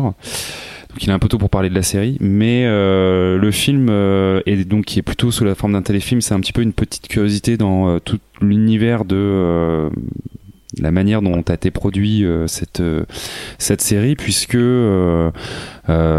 pour rappel un petit peu au niveau du contexte, Doctor Who est une série qui a maintenant plus de 50 ans et qui en gros est découpée en deux grandes aires. La, la, première avec du coup les épisodes classiques en noir et blanc et puis une série qui s'arrête en 89 euh, et euh, ensuite en 2005 une sorte de reboot même si finalement c'est la suite. Euh, et euh, voilà jusqu'à jusqu'aux saisons de qu'on connaît aujourd'hui. Et donc dans ce laps de temps euh, eh bien euh, la BBC s'est un petit peu posé la question de quoi faire avec ce docteur qui était quand même quelque chose d'assez euh, prestigieux et d'assez euh, reconnu. euh, mais euh, force est de constater que la série ne fonctionnait pas. Ils se sont dit on va lancer euh, le concept sur le marché américain et on va essayer de faire une série américaine avec des un petit peu des moyens américains. Et pour ça, on va faire un pilote un petit peu de luxe puisque on va en faire une sorte de film. Et donc c'est tout le contexte de ce film Doctor Who en français euh, euh, Le Seigneur du Temps. Euh, Docteur et euh, pardon, Docteur qui? C'est ça. Même pas. Ouais. Mais euh, effectivement, ça pourrait être ça. Au Québec, c'est bien, Euh, bien dû dire ouais, c'est clair, ouais. Docteur qui On va pas commencer avec les accents, ça, ça va être chaud. Euh, et donc, euh, du coup, c'est une vraie curiosité en fait, euh, parce que on est en plein dans les années 90 et donc le film n'a pas non plus un budget de ouf. Donc, on est dans cet univers un peu de de fiction avec des effets spéciaux un petit peu datés. En même temps, voilà, ça ça essaye quand même. Moi, ça me fait beaucoup penser à des films genre Highlander 2, quoi, espèce de plaisir coupable comme ça, un petit peu débile sur les bords, avec euh, des méchants un peu caricaturaux, cartoonesques, euh, pas suffisamment bien faits. Euh, c'est un peu comme si on avait fait le Seigneur des Anneaux dans les années 90. Je pense que les mecs auraient Ce qui a été un- fait. hein. Il y a un film, il y a un film russe, hein, c'est Un film d'animation. qui est Ouais. incroyable. Mais, Mais je pense que pas ça- Peter Jackson parce que dans les années 90 il était occupé à faire Brain Dead alors. Tout euh, à fait, ouais. Et je pense que ça aurait plutôt ressemblé à Xena la guerrière, quoi. Donc, euh, du coup, euh, on est un peu dans cet univers-là, et euh, du coup, ça reste un petit plaisir coupable. Mais pour tous les fans de Doctor Who et ceux qui veulent un petit peu être exhaustifs par rapport à ça, euh, eh bien, il est tout à fait canon en fait dans l'histoire puisque euh, il prend le relais euh, de du dernier Docteur officiel qui a eu qui a officié avant la coupure de 89 qui était joué par euh, Sylvester euh, McCoy. Donc, euh, on parlait de Seigneur Anneaux, c'est un des acteurs qui a joué euh, dans The Hobbit euh, dans le rôle de Radagast. Et plus récemment, on a pu le voir dans Sense8 également. Euh, et le huitième docteur qui est joué par euh, Paul McGann, qui lui euh, n'a pas été très reconnu, on va dire, pour ce rôle, puisque en fait, là où ça devait être le pilote d'une série, ça n'a été qu'un téléfilm qui donc est resté un petit peu à l'état de débauche de ce que pourrait donner une reprise de Doctor Who, mais il n'y a pas eu de succès. Et je pense que le film est suffi- suffisamment entre guillemets nanardesque pour expliquer pourquoi il n'a pas eu ce succès-là. Euh, donc voilà, c'est quelque chose que j'ai noté 7 sur euh, Kifim parce que euh, en tant que fan de Doctor Who, c'est à voir pour avoir toute la chronologie. Et puis parce que on y fait mention et on, voit même euh, Paul McGann dans l'épisode du 50e anniversaire de Doctor Who. Parce que une des grosses euh, lubies de Stephen Moffat qui était le showrunner précédent, c'était de faire ce qu'on appelle des retcons, c'est-à-dire de revenir sur le passé euh, d'une série sur des épisodes même euh, qu'il n'avait pas géré lui-même et puis d'expliquer des petits détails quoi des petits trucs euh, et euh, de réécrire certaines origin stories de personnages donc du coup il a réutilisé ce docteur là pour introduire toute la l'histoire d'un docteur un peu caché pour l'épisode du 50e euh, anniversaire. Donc voilà Doctor Who euh, 1996 euh, Et un téléfilm qu'on trouve sur voir. dans les euh, dans les séries et pas dans et les qui films. voilà j'ai parce que- j'ai fini par le trouver dans les téléfilms enfin Ah. dans les épisodes de série Ouais, voilà. parce que alors dans la partie film de Kifim, on a des films Doctor Who. Tu, ça te dit quelque chose ou- Il y a des fi- en fait, euh, il y a beaucoup d'épisodes spéciaux, notamment ceux des 50e, euh, enfin ceux du 50e anniversaire, les épisodes spéciaux de Noël qui sont souvent listés comme étant des films. Mais en fait, euh, c'est qui sont des souvent épisodes excellents. D'accord, Ouais. ok, donc ça doit être cela. Tout le monde, a, tout le monde a suivi Doctor Who autour de la table? Euh, non, moi je veux dire que j'ai fait un essai. Pardon. moi j'ai moi j'ai fait un essai en prenant pas les premiers. Je sais je sais plus. J'ai dû reprendre. euh, Bah je pense à- euh, que ça a arrêté en Netflix. 89 et ça a repris. J'ai dû reprendre à la, à la reprise. Bah, De toute façon, t'as pas pu voir ceux d'avant, on les trouve pas. hein, donc, euh. Euh, bah, je sais plus, mais euh, je dois dire que euh, j'ai pas réussi à rentrer dedans. Moi, En fait, j'ai, c'est- c'est moi, j'ai fait l'effort. Ouais. Et euh, comme beaucoup de gens hein, que je croise, c'est euh, si tu fais l'effort et que tu rentres dedans, tu peux plus t'en passer quoi. J'en suis persuadé, mais c'est très compliqué à aborder Doctor Who parce que, la- comme tu le disais, la, la- la qualité est inégale entre toutes les séries, tous les personnages quand même qui ont, ont interprété le, doc- le Docteur. Euh, du du coup, du coup, euh, quand tu dois t'y mettre, ça, ça, enfin, ça apparaît comme un Everest, quoi. c'est ça, c'est exactement ça, ouais. En fait, il faut vraiment réussir à passer le cap de la première saison du reboot parce que euh, c'est un docteur qui n'officiera que pendant cette saison-là, qui Ouais. euh, de son propre aveu n'a pas été très à l'aise avec le personnage. Et après, on a les saisons avec David Tennant, Ouais. qui est juste Énorme. Et on peut Énorme. pas et on peut pas rater la première saison du reboot Si, pour si, commencer si, par si, cette si, saison si, deux. si, on peut si. carrément. Parce que du coup, moi, j'ai dû m'arrêter. Ouais. celui qui joue Ouais. dans euh, The Queen. Non, Euh, ça The c'est. Matt Smith, The ouais. Alors du coup, David Tennant, c'est celui avant. Celui qui joue dans, euh, l'itération précédente. Broadchurch. En, en- Voilà. en comptant que les reboots, on est à combien de, de Doctor Who? Que les reboots d'acteurs, hein, de le, le le nouveau, là, c'est le 13e, ouais, tout à Ouais. fait. On a déjà un gros paquet. Sinon, on est à euh, 25, un truc comme ça. Ouais, ouais. Et il y a combien de saisons? Bah là, euh, autant que dizaine, de 25. 11e, je crois qu'on est à la 11e saison, là, depuis le reboot. 11e et le prochain docteur euh, est le- une femme. Le nouveau Docteur, parce que Ouais, à il, est, fait, il est plus prochain maintenant. Ça y est, il est. euh, Ouais. L'épisode euh, vient de sortir, là, tout à Ouais, fait. il vient de sortir. sur ouais. France 4 Ouais. demain soir. Exactement. Et c'est une euh, série, c'est le dernier, enfin, c'est une série où il faut clairement accepter le décor en carton-pâte qui est complètement euh, assumé. euh, euh, voilà, il faut. il- en fait, il te raconte quelque chose, quoi. Il y a le mec, il te raconte une histoire. Après, comment il te la raconte, euh, faut l'accepter, quoi. Donc, euh, ouais, 26e saison euh, en cours. Pardon. Sur ce point-là, parce que moi j'étais comme toi, en fait, j'ai eu du mal à rentrer dedans au début. Euh, moi, ce que je conseille aussi, c'est de commencer par la saison 5, qui est la première avec Matt Smith, parce que le premier épisode de Matt Smith est excellent. Et euh, ils avaient changé de, de showrunner, donc c'est Steven Moffat, et il y a une petite hausse dans le budget, ce qui fait que les effets Mm. spéciaux sont un peu plus potables dans ces saisons-là. Et pour peu qu'on fasse ces petites recherches sur Internet au départ, on peut à peu près comprendre ce qui se passe. Donc on peut commencer par Matt Smith et ensuite revenir voir David Tennant. Moi, ça a marché pour moi. Donc, Mais en fait, euh, on peut même commencer maintenant avec, fait, euh, avec le nouveau docteur parce que euh, finalement chaque docteur et chaque réincarnation est une assez bonne porte d'entrée euh, dans l'univers. Peut-être que Capaldi c'est un petit peu moins le cas. euh, Et puis ils font des passerelles. À, précédent, à- enfin, régulièrement, ils citent les autres saisons, ce qui te Mm. donne aussi un peu envie d'aller revoir ça. Eh ben, Qu'est-ce qu'il a fait d'autre, Steven Moffat? Sherlock. Sherlock. Ah bah voilà, Jekyll, oui, il a, ouais, je- il a je pense qu'il faut le dire, le il faut le dire quand même, de. Spielberg. Hmm. Il faut le dire, c'est euh, c'est quand même un showrunner de ouf, quoi. Il va faire Dracula. Ok, d'accord. Charlotte et Jekyll, ouais, c'est aussi deux Très bonnes bien. séries. Donc, merci Guillaume. Euh, on repasse du coup euh, à la suite avec euh, les séries. On change d'ordre. Qui ouvre le bal Donc, série fantastique, série science-fiction. On rentre en plein dans le, dans le cœur du, Dans du sujet, sujet. euh, du festival Spoilers. On- Alors, du coup, Guillaume, tu recommences ou Briac peut-être euh, chronologique. Celui qui a la série la plus vieille. Ah, Tu vas toujours gagner avec, ton goût pour les trucs on vieux et que le dépassés. mec- Le mec est malin. Eh ben, vas-y, Christophe. Ok. Alors. Ça va être assez rapide, ça va être assez facile parce que je voulais euh, parler de quelque chose de très connu, la quatrième dimension. Hmm. Donc on va pas euh, redécrire la quatrième dimension. euh, Bah, si, Quatre saisons. si, vas-y. Tu peux, c'est quand même Quelle ancien, saison il y a peut-être des gens qui connaissent pas bien. hein. S'il te plaît, parce que je crois que moi, Alors, moi je ne connais je pas. pense que ici personne ne l'a vu quand c'est passé à la télé euh, dans les années 60. Il y avait c'est pas passé à la télé, ouais, c'est chaud, je pense. Il y, a- il y il avait que toi qui étais né. Alors c'est une série en noir et blanc, si je ne m'abuse. Alors qui Oui. a euh, comme particularité d'avoir lancé beaucoup d'acteurs euh, avant qu'ils soient connus et beaucoup de réalisateurs avant qu'ils soient connus. Euh, je crois que ça a été ensuite refait euh, en film par Spielberg aussi avec 3-4 sketchs. Mhm.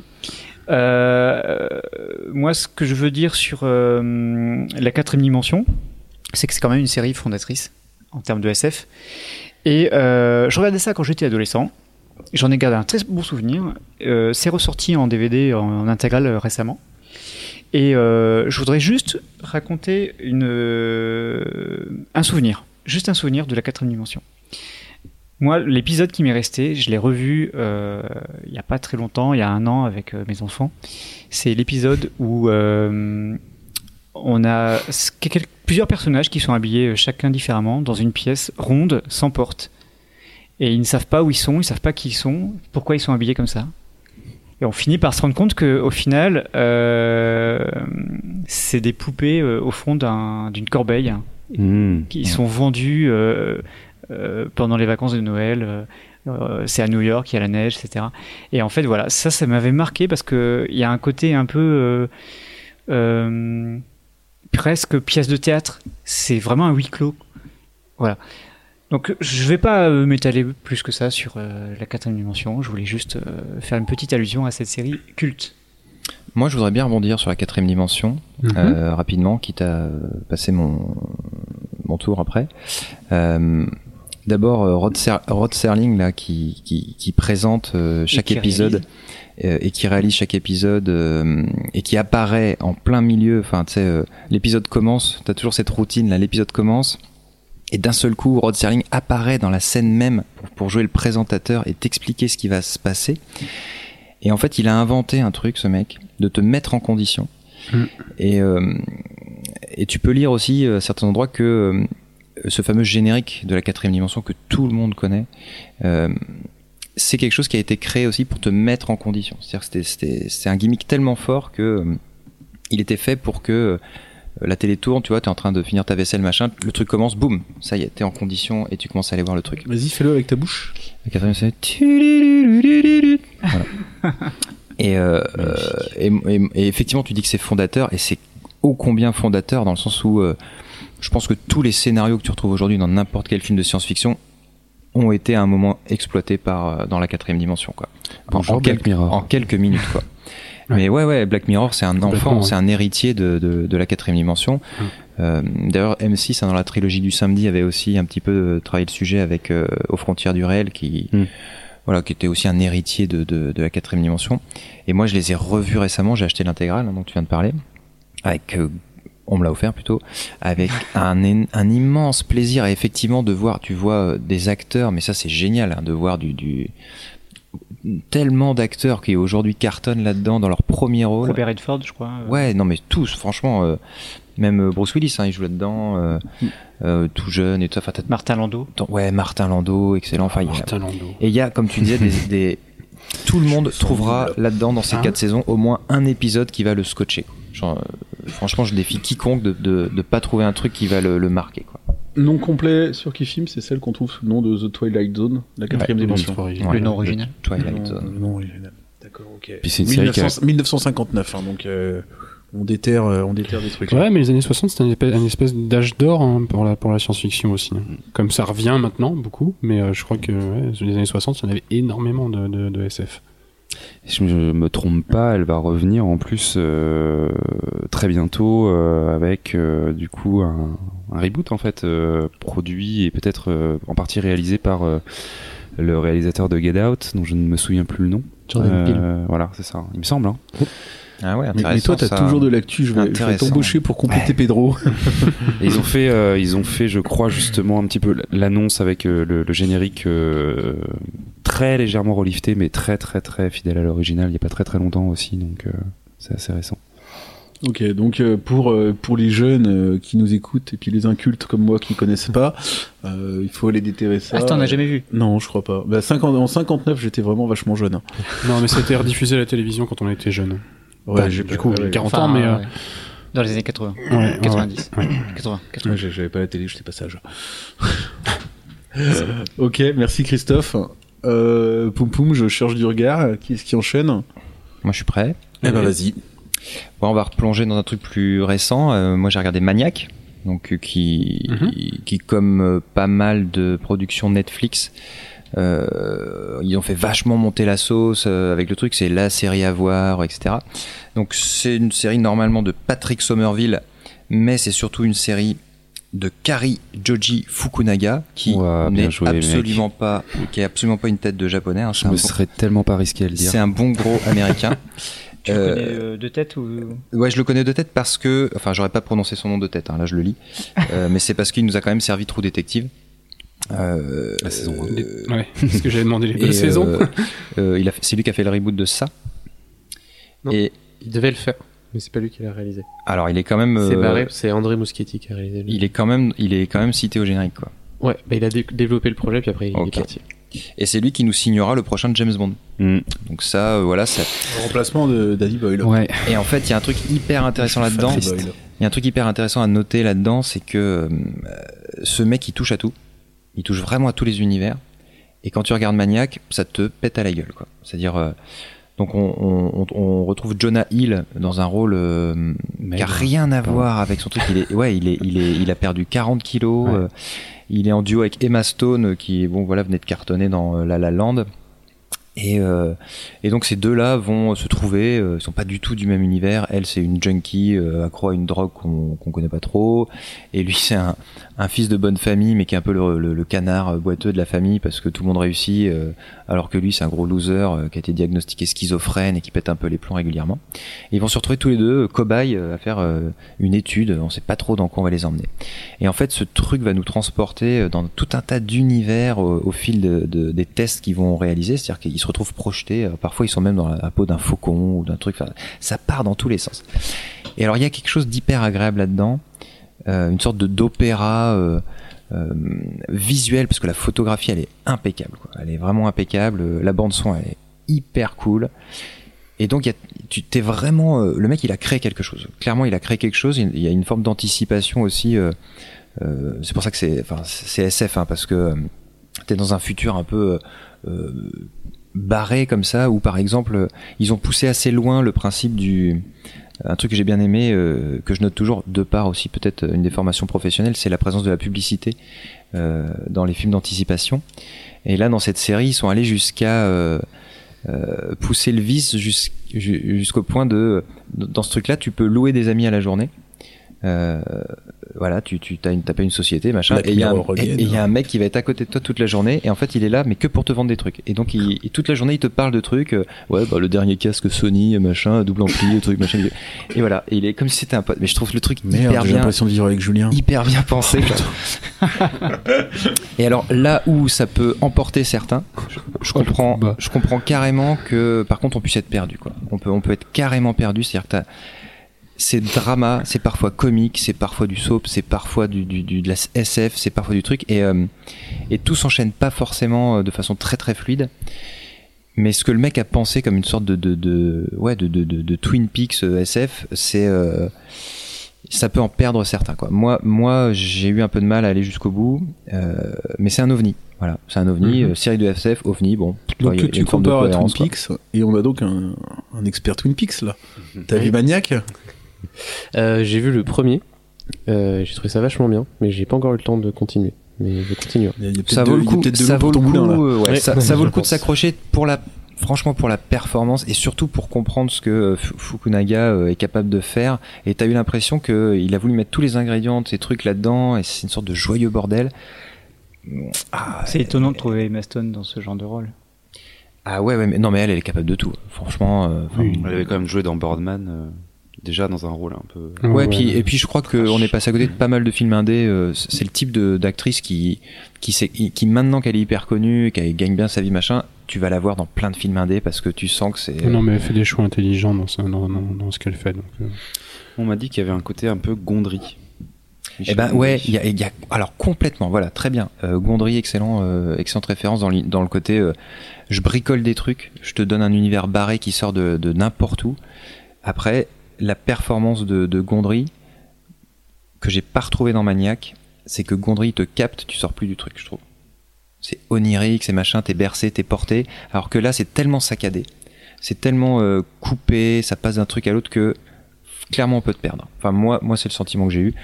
Donc euh, voilà, si vous n'arrivez pas à suivre, euh, voilà, si au bout de 3-4 épisodes vous vous dites que ça saute, eh ben sachez que ça va continuer comme ça. Euh, donc Donc c'est au, au final, Maniac sur Netflix, avis mitigé. complètement mitigé, ouais. D'accord. Tu l'as noté? Ouais, j'ai dû lui mettre 6 ou 7 je pense. Ok, d'accord. Parce qu'il y a une belle performance comme cinématographique derrière. Mitigé, c'est 5 normalement. Ouais mais c'est mitigé, Non, si- mitigé si- plus plus. Si ça, si ça va pour le mitigeur. Guillaume, une série? Oui, tout à fait. Bah, je vais vous parler d'une série qu'on va, euh, qui est au programme de spoilers du coup, euh, Guillaume, et Monsieur dont on n'a hein. pas euh, parlé tout à l'heure euh, quand on a parlé du programme. Euh, je vais vous parler de Calls. Donc euh, Calls, qui est une série du coup de 2017 de Timothée Hochet, qui est un un créateur, réalisateur qui un petit peu, euh, on va dire, euh, officie euh, autour de l'univers de Golden Moustache et puis de, alors non, plutôt peut-être de Studio Bagel d'ailleurs et euh, de on les Canal+. beaucoup à tous les deux. Ouais, c'est pas les mêmes financeurs derrière. Ouais, c'est clair. Euh, et en fait, euh, donc Calls, c'est une série de 10 épisodes, à peu près une- 12 minutes euh, chaque épisode, euh, et euh, on peut en voir. euh, Donc, ça a été diffusé sur, Canal+ dans leur branche un petit peu décalée. Et, on peut voir deux épisodes gratuits sur la chaîne YouTube du, du réalisateur, donc de Timothée Hochet. Euh, et cette série, elle est très particulière parce que, en fait, c'est une série quasiment audio. Euh, à l'heure où certains créateurs, notamment sur YouTube, se tournent un peu vers la, fiction euh, audio, c'est intéressant de voir que en 2017, Timothée Hochet a fait le pari de faire une série avec en fait euh, un casting euh, assez prestigieux, ce qu'on retrouve beaucoup euh, d'acteurs très connus euh, euh, français, euh, comme euh, par exemple Ken Kojandi en- entre autres. Euh, et euh, en fait, euh, ouais, il est un peu partout. Et euh, en fait, ce qui est assez marrant, c'est que sur l'écran, puisqu'on voit quand même des choses sur un écran, on ne va voir que quelques artefacts visuels. Euh, la série, le concept, c'est assez simple en fait. C'est euh, la présentation de dialogues entre plusieurs personnes, deux ou plusieurs personnes, à travers soit un téléphone, soit un talkie-walkie, soit un dispositif euh, euh, audio euh, type, j'en sais rien, Skype ou autre. Et à l'écran, ce qu'on va voir, c'est les noms des personnages et des petites lumières qui vont s'allumer à chaque fois qu'un personnage va parler. Et donc la puissance de cette série-là, c'est que en fait, comme toute bonne série audio, tu vas toi-même te créer ton univers dans ta tête et créer, mettre des images sur ces sons-là. Et donc, euh, je trouve que le le parti pris quand même assez fou pour une série télé de proposer ce, euh, ce dispositif-là. Euh, sachant que du coup c'est une série anthologique, c'est-à-dire que chaque épisode est euh, différent et en tout cas pas relié les uns aux autres, et qu'à chaque fois on va dépeindre une histoire qui euh, petit à petit s'enfonce dans le fantastique, dans l'horreur, dans le surnaturel, etc. Un peu sur toile de, fin du monde. Euh, et euh, donc on va avoir euh, le plaisir de la projeter à spoilers, donc ça va être d'autant plus... on, espère en tout cas immersif et intéressant que ça va être de coup au cinéma et dans l'obscurité d'une salle de, dans, dans le noir quoi. Donc du coup et en plus dans une expérience collective. Donc voilà on espère que ça va vraiment être quelque chose d'assez intéressant après chez soi euh, le conseil qu'on peut donner c'est je pense l'écouter au casque je sais pas ce que t'en euh, ce que t'en penses Briac mais euh, l'écouter au casque puis avec des lumières peut-être euh, baissées au maximum mais Et on euh, pris de la drogue. voilà, c'est ça. Non, mais du coup, il y a vraiment ce truc de, il faut limite fermer les yeux en fait pour apprécier complètement la série parce que euh, visuellement, euh, il y a des choses qui se passent, mais ils sont extrêmement secondaires par rapport à ce que euh, la production sonore va apporter. Euh, et puis, pour la petite anecdote et pour preuve que la série a tapé dans l'œil de, de gens influents, Apple est en train de développer un une version américaine de cette série avec Timothée Hochet, euh, Apple qui, euh, on le disait je crois dans un précédent euh, numéro de Kifim, euh, se lance dans le marché des, des séries originales comme le fait. Netflix, YouTube, Facebook, On etc. disait qu'on ne savait pas comment ils allaient les diffuser encore. Exactement. Avec leur plateforme. Donc voilà. Calls, j'ai dû mettre 9 sur Kifim je pense. On vous rappelle Parce que l'équipe de. Kifim vous fait gagner des places gratuites pour le Pour- festival. Spoilers. Plein. Super, Je sais pas si ça. tu veux Ça rajouter donne quelque super chose, envie. Euh, Non, tu On avait parlé, parlé de euh, Calls. on avait parlé la dernière fois du- d'une autre série audio, hein, c'était Cyprien. Ouais, c'était leur plus de Cyprien. ouais. Et, euh, Les poupées temporelles, ouais. Ouais. Et du coup, euh, Calls, c'est quelque chose que vous allez projeter, diffuser, pas du tout. C'est une série, ouais, ouais, on va le projeter. C'est une, série télé en fait hein, qui est passée sur Canal, donc euh, une- en soi c'est une Mais série c'est une série classique. YouTube, C'est pas une série YouTube, Ah, c'est une série qui est passée sur Canal Plus, Ok. donc euh, en, en payant. C'est juste que on peut avoir accès à euh, deux Ah oui. épisodes gratuitement sur le YouTube du créateur. euh, qui, je pense Ah oui, clairement, euh, de toute façon, euh, a envie de promouvoir sa série parce que euh, elle a été assez invisibilisée. euh, D'une part, je pense à cause de son originalité, et puis en payant sur Canal quoi. Mhm. Euh, je pense que autour de la table, je sais pas s'il y en a un d'entre vous qui euh, peut me dire, euh, euh, enfin, s'il a vu euh, des épisodes notamment ou des sortes de téléfilms de réalisateurs, euh, you- youtubeurs français euh, ces derniers mois. euh, Français, non. Enfin, il y a eu plein de choses qui ont été faites sur sur euh, Moi, j'ai regardé euh, euh, le premier euh, réseau de Impulse aussi, une série Mm. sur YouTube, SF, très prometteuse.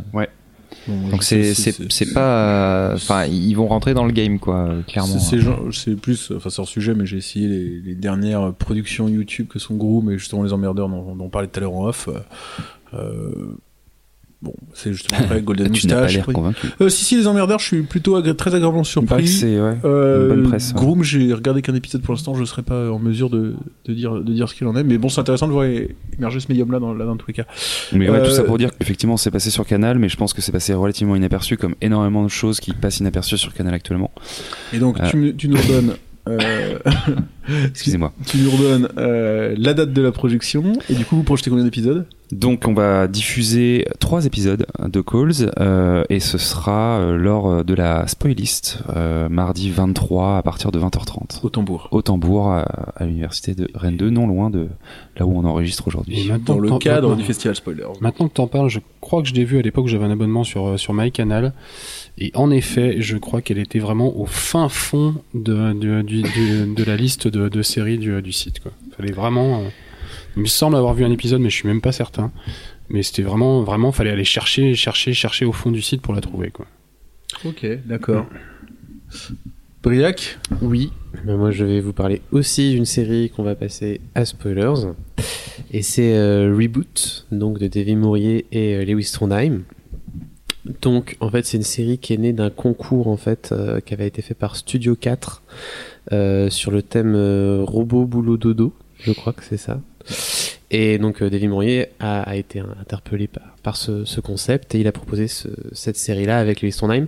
Alors j'ai pas envie de trop en révéler sur, euh, l'histoire, au-delà du fait que forcément ça inclut euh, des robots, que c'est une série qui mélange humour et science-fiction, mais en fait ça prend vraiment, ça prend deux heures de regarder l'intégrale, donc je pense que c'est bien de la regarder en étant un petit peu vierge en tant que spectateur. Euh, moi, j'ai surtout souligné un épisode qui est vraiment excellent, qui est dans la saison 2 et qui peut se regarder un peu à part, qui s'appelle Quoi Qui doit être le cinquième de la saison 2. Et Comment il s'appelle Quoi Il fallait la faire. Et il, il se trouve que c'est justement l'épisode qu'on va diffuser pendant euh, la spoilist euh, le, le mardi 23 octobre et qu'il peut, il peut se voir indépendamment de la série, mais on espère qu'il vous donnera envie de regarder la série. Euh, pour en dire un peu plus, ben moi j'ai beaucoup apprécié cette série. Euh, c'est vraiment une belle tentative de science-fiction à la française. Moi j'ai l'impression justement que c'est influencé par des choses comme Doctor Who. Alors je sais Mm. pas ce que tu en penses, mais Sissi Mourier est très fan. Il avait d'ailleurs euh, fait euh, une sorte de parodie de Doctor Who euh, euh, qu'il avait, je crois, pu présenter à Moffat. Sauf que la parodie était extrêmement orientée euh, humour un peu cul, comme il aime bien Comme faire. aime Et du coup, faire, Moffat a clair. été relativement interloqué par, euh, la, vi- la vidéo. Mais oui, oui, carrément, ouais, c'est pas on, étonnant. on retrouve dans le casting, euh, alors c'est marrant, hein, mais euh, ça se recroise euh, une bonne, enfin une bonne partie. Plusieurs acteurs qui sont aussi dans le casting des emmerdeurs sur YouTube. Donc euh, Justine Le Potier, Sébastien Lalanne. Ouais, bah après, David Mourier, il est- c'est un pote de tous ces gens-là, donc. euh, Oui, c'est un petit monde, euh, un petit monde au final. C'est même un historique euh, carrément. euh, du, du- de la fiction euh, Mm. sur le web. D'accord. Ok. Julien? Oui, euh, moi je vais vous parler d'un truc un peu plus récent que d'habitude. Euh, je vais vous parler de The First. Euh, alors je vais pas avoir un avis définitif sur la série parce que j'ai réussi à voir que 4 épisodes. Malheureusement, pour l'instant, les sous-titres ne sont dispo que pour les 4 premiers épisodes. Je pense que c'est parce qu'elle va être diffusée, il me semble, si je dis pas de bêtises, chez OCS, là dans courant du mois d'octobre. Euh, donc j'ai vu les quatre premiers épisodes, assez pour me faire un début d'idée, pas assez pour me faire une idée définitive. Euh, L'histoire de la série, c'est euh, la conquête de Mars. Euh, je peux spoiler un tout petit peu parce que ça fait partie du pitch. Euh, la première mission, en fait, la première fusée explose. Et on retrouve le personnage de, Sean Penn, qui était l'ancien commandant de cette, cette, euh, cette mission et qui avait été, qui avait été viré, et qui reprend bah, du coup la deuxième mission qui, qui va repartir vers Mars. Euh, c'est une série qui est intéressante. Euh, elle fait partie, euh, elle fait partie de ces séries. Je trouve, en ce moment, il y a pas mal de, de séries et de films où, euh, où la science-fiction, c'est plus le sujet de, de la série, c'est le cadre. Et du coup, The First, c'est un peu ça, c'est que c'est vraiment science-fiction, parce que du coup, c'est une mission, vers Mars. Mais on va pas voir beaucoup d'images sur l'espace, ça va pas se passer dans l'espace, ça se passe sur Terre. Et c'est vraiment la relation entre les personnes, dans la famille, avec les politiques pour, pour, que la mission ait lieu, euh, avec toutes ces choses-là. Et euh, au bout de quatre épisodes, la série est pas mal, c'est clairement qualitatif, c'est clairement bien réalisé, les acteurs sont très bons, Sean Penn est génial comme d'habitude. Euh, J'attends, et ça c'est la suite qui va le dire, dans les 5-6, euh, épisodes 5-6, j'attends qu'il y ait quelque chose qui se déclenche, une intrigue ou quelque chose, euh, quelque chose qui tienne le, spectateur en haleine, parce que pour l'instant, c'est très contemplatif, c'est très les relations humaines, et peut-être même un petit peu trop. Donc j'ai pas un avis négatif encore, parce que pour l'instant c'est vraiment une bonne série. Euh, si la série devait rester comme ça pendant 10 épisodes, je crois qu'elle fait 10 épisodes, clairement ce serait un petit peu chiant. Voilà. T'as pas encore pas aimé. Je n'ai pas encore pas aimé, c'est ça. Bah moi je vais, euh, je vais clore euh, cette, par- cette partie série par une, une petite reco sur quelque chose qui est euh, pas du tout pa- passé inaperçu en l'occurrence, mais euh, qui a été un, un coup de cœur de- il y a quelques années. Euh, je vais parler de Fringe. Euh, donc voilà, une série de, de- une, Tellement bien. une série de cinq saisons euh, qui s'est terminée il y a, il y a, il y a en, je vérifie en 2013, hein, 2012. Et euh, donc voilà, on suit au départ une enquêtrice du FBI qui est euh, un petit peu un début un peu à l'X-Files amené, euh, à enquêter sur des, cas bizarres, qui va s'entourer de globalement ce qui est un savant fou un petit peu, hein, et de, son fils avec lequel le, le dit savant est en froid. Euh, pour euh, pour cadrer le, le savant fou. Et voilà enfin de d'enquête en enquête euh, ils vont euh, ils vont se retrouver globalement à, à lutter contre la destruction de l'univers plus ou moins. Enfin je rentre euh, je rentre pas Classique. beaucoup plus dans les détails.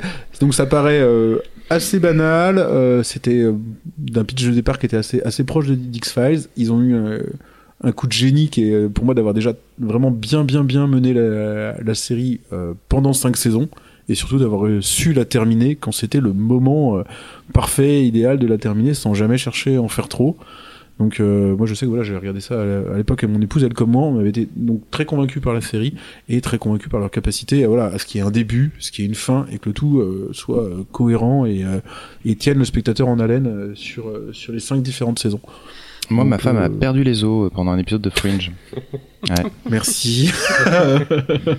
donc, euh, donc voilà, vraiment une, une reco. Je sais pas si euh, je vois qu'autour de la table ça, ça a hoché de la tête et euh, Ouais, ça, ça bah, plus soit, Fringe, ce- c'est un super euh, souvenir, euh, clairement, ouais. Ouais, puis ils font plaisir aux geeks euh, avec un petit caméo, enfin un gros gros caméo Mm. de, de Spock. euh, ouais.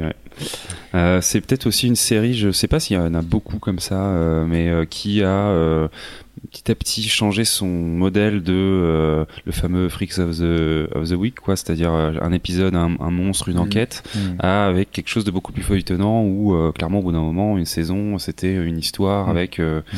un développement qui va quand même très, enfin, ils osent quand même changer assez radicalement ou en tout cas ouvrir des portes, des belles portes dans leur univers. C'était- quoi, c'est quoi le nom de cet acteur qui joue le, le méchant là? Qui apparaît au bout de quelques saisons, le méchant avec une tronche là que depuis on voit dans, dans toutes les séries. Celui qui a joué euh, Moriarty dans euh, le deuxième Sherlock Holmes. De- Oui, absolument, de- ouais, bah, absolument. alors là, je- Il est exceptionnel ce mec. Je sais pas comment il s'appelle. C'est quoi le nom du méchant? Euh, the bad guy. Il a le, euh, David Robert Jones, parce que c'est le vrai nom de David Bowie. Wow, merci Bayag. Anecdote. Ok, ça ne m'aide pas du tout. J'ai oublié son nom aussi. Mais non, et puis euh, effectivement, le savant fou qui est joué par euh, John Noble est juste incroyablement cool.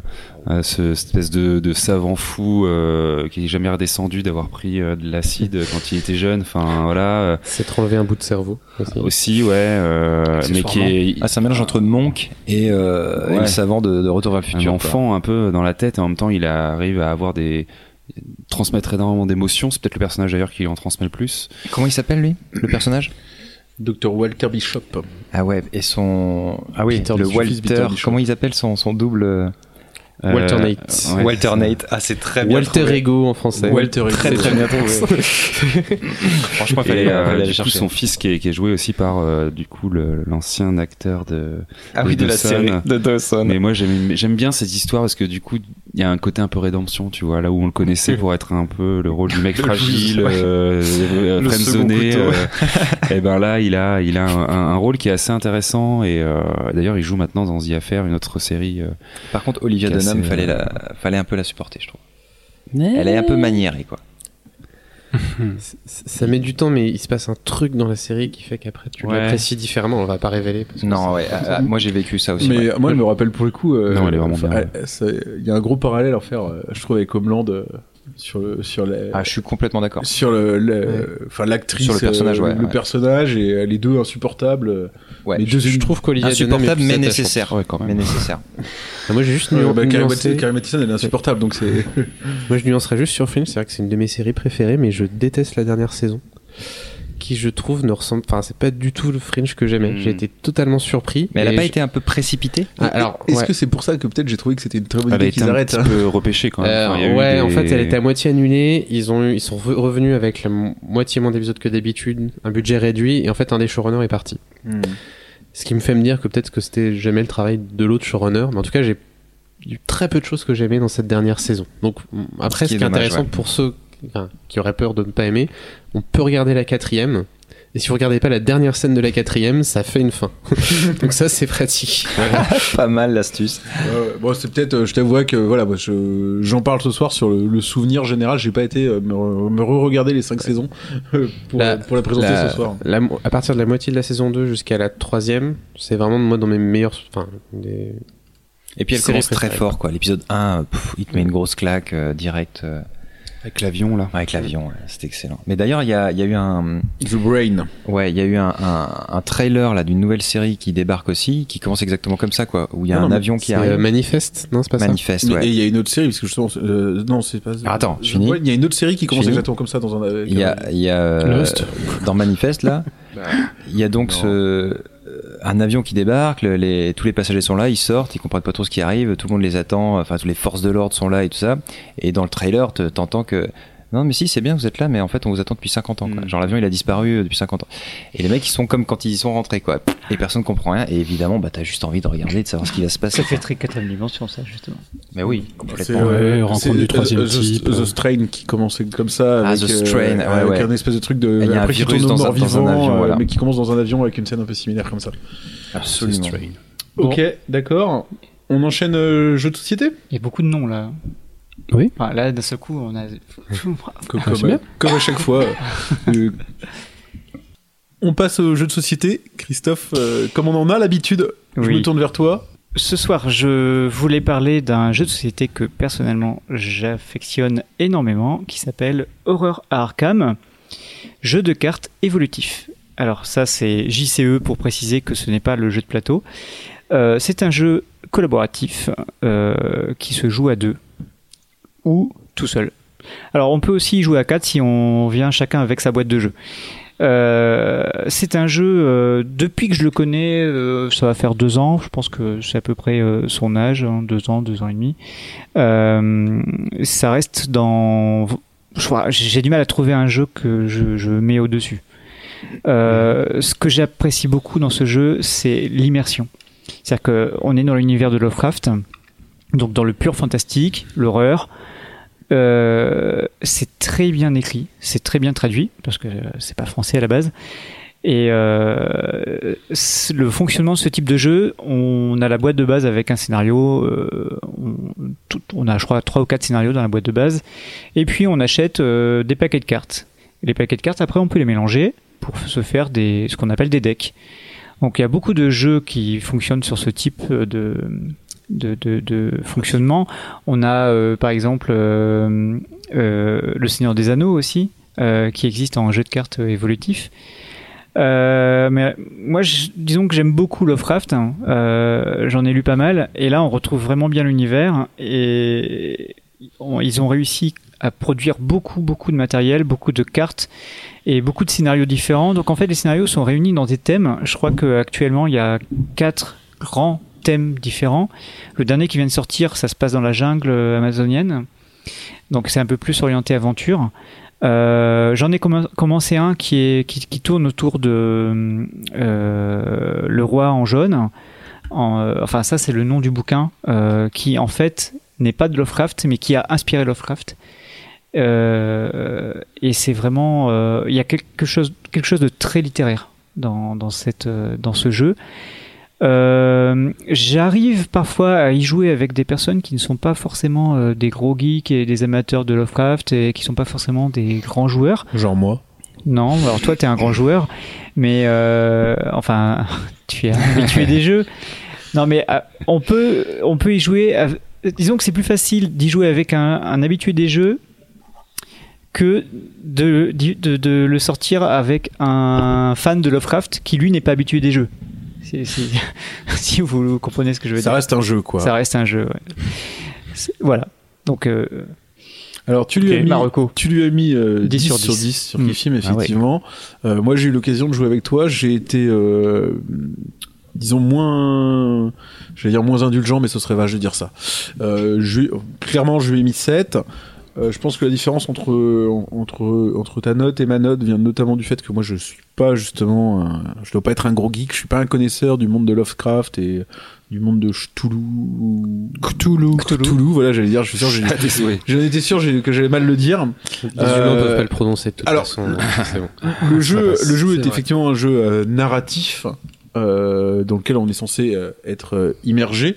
Euh, il le réussit plus ou moins. Il n'y a pas, il y a pas trop de critiques à faire là-dessus. c'est un jeu tendu, c'est un jeu difficile. Euh, mais du coup, je pense que moi je lui enlève quelques points sur sa note finale parce que c'est quand même un peu répétitif. Sur la- le mécanisme de jeu, ça reste, euh, on va là, on, fait ça, on va Alors, là-bas, on fait la même chose. Pour défendre le jeu, je dirais que tu n'as fait que les... le premier scénario. Alors tu me piques un peu ma conclusion parce que autant voilà pour l'instant euh, je ne lui ai mis euh, que 7 sur que 7 sur 10 attends entendons-nous hein, c'est pas une mauvaise note Euh, par contre j'attends j'attends la prochaine partie euh, En fait, ce qui pourrait faire peur avec ce genre de jeu, c'est de se dire on va faire de la baston. Il y a des monstres, voilà, et on se bat. Alors en fait, ils ont quand même la bonne idée de rendre le jeu euh, sur certains scénarios beaucoup plus axé sur euh, la découverte d'indices. Et moi, ce que j'aime beaucoup dans le, le scénario que j'ai démarré, c'est qu'on peut perdre. On peut perdre et on continue quand même. Hmm. On a juste euh, des indices en moins ou on, on va découvrir le scénario d'une autre façon. conclusion, on refait une partie dès que possible. Voilà. Que voir si, voir si je remonte ma note euh, de, de, de, de 7 euh, sur 10. Moi, ça reste, voilà, je, je le répète, ça reste un- vraiment un, un très bon jeu, effectivement. Euh, Julien, tu nous parles Oui. d'un jeu? Et moi, je vous parle de Not Alone. Euh, tu vas d'ailleurs pouvoir en parler avec moi parce que tu le connais même mieux que moi. Euh, le pitch du jeu, ça- moi, ça m'a toujours fait penser ce jeu-là à hum, la série que tout le monde va connaître, je pense, autour de la table. C'est euh, Perdu dans l'espace. Mhm.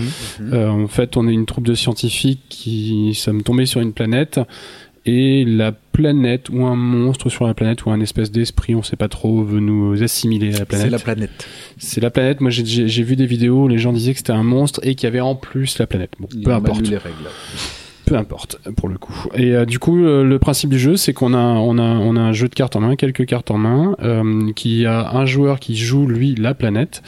Euh, et c'est un pari en fait à chaque fois, à chaque tour, chacun joue une carte et, euh, et le, la, la planète, le joueur qui joue la planète va essayer de parier sur la carte qu'on va jouer pour essayer de nous arrêter et nous assimiler. C'est ce qu'on appelle un collaboratif asymétrique. C'est Ah, c'est pas un collaboratif. euh, C'est un collaboratif asymétrique, c'est tous les joueurs contre un joueur contre un seul, Hmm. qui, qui fait le jeu en fait, qui fait dans ce jeu-là en l'occurrence qui fait la planète.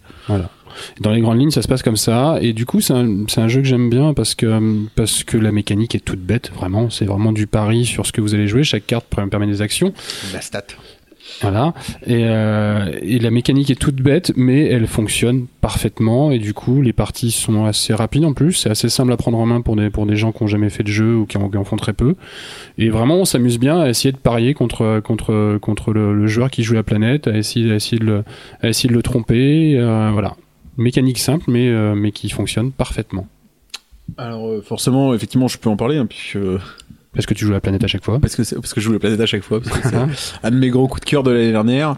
Euh, ouais, alors bah du coup voilà, j'ai un peu tout dit. Moi, ça a été euh, un de mes, mes coups de cœur de l'année dernière. J'ai beaucoup aimé euh, le principe euh, justement du collaboratif asymétrique Mm. que pour le coup je n'avais pas découvert avec ce jeu-là, mais que j'avais découvert avec Conan.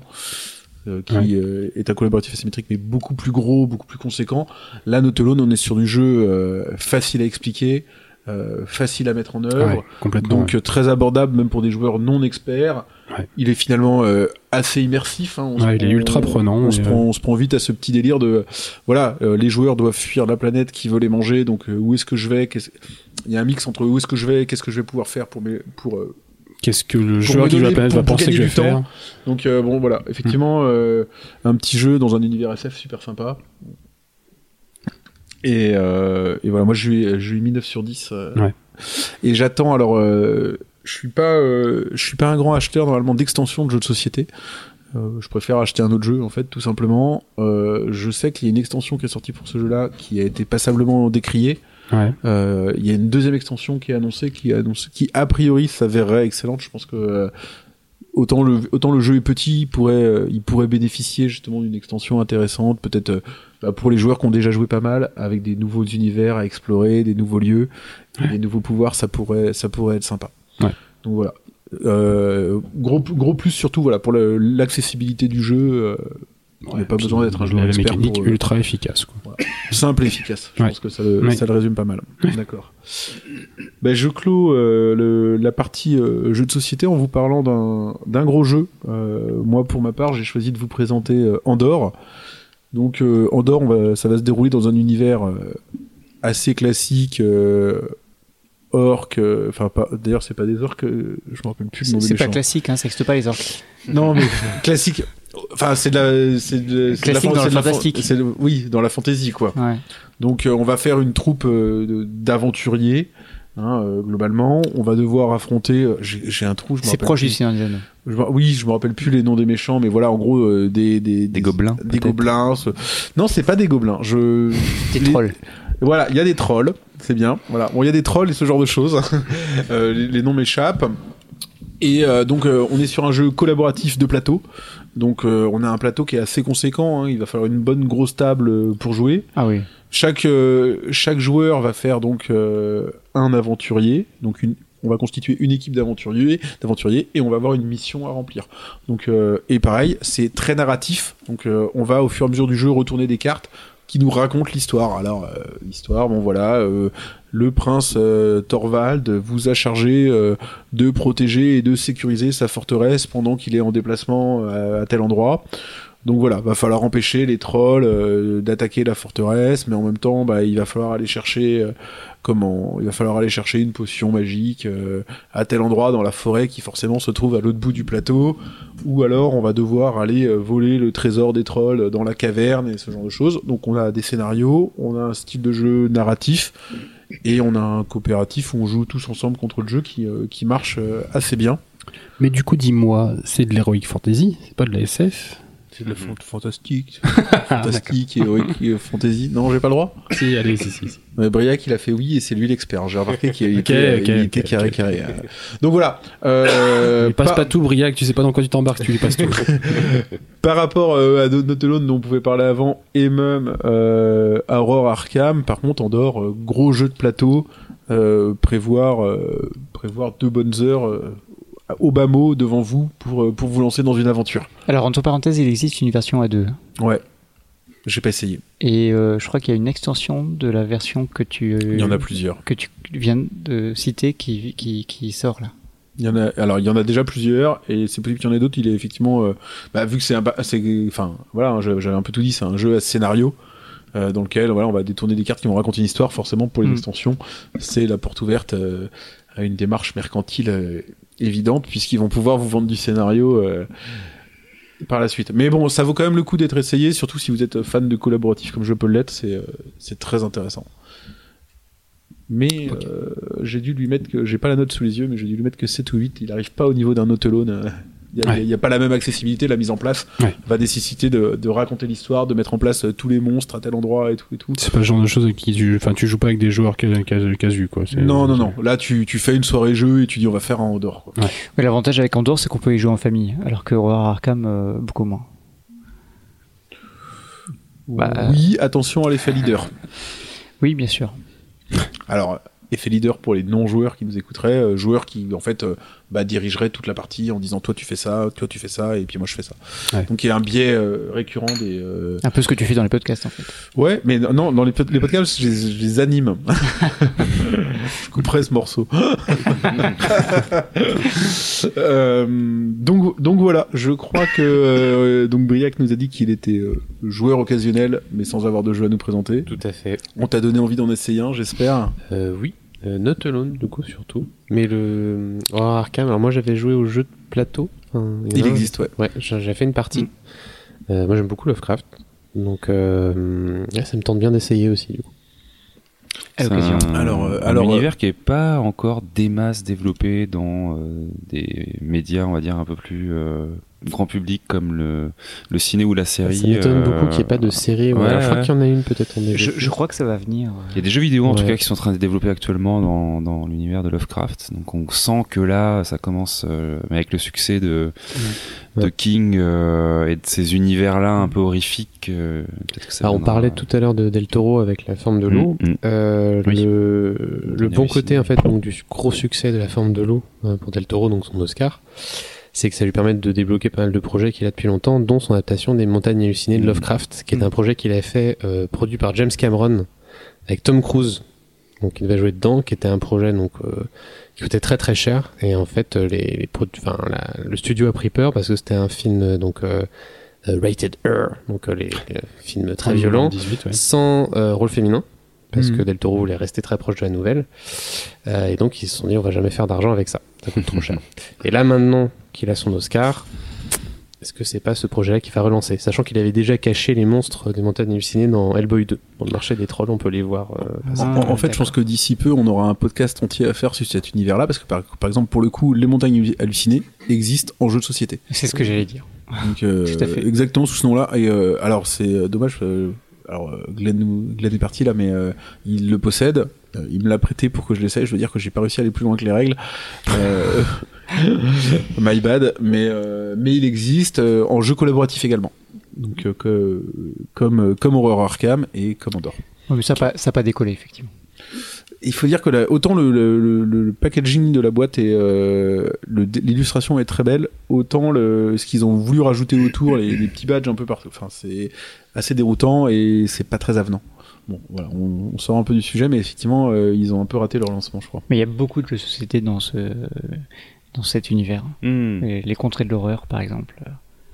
Mais euh, toujours est-il euh, que euh, si tu veux essayer que ce soit Notolone ou Horreur à Arkham, euh, tu sais à quelle porte frapper, on, nous on avec t'accueillera plaisir. avec plaisir. euh, je te mettrai dans la boucle euh, rapidement, ou alors tu réclames, faut réclamer aussi. ok, d'accord. Bon bah finalement, euh, il y avait quand même des choses à dire, tu vois, sur la partie de société. C'est jamais, euh, c'est jamais rapide.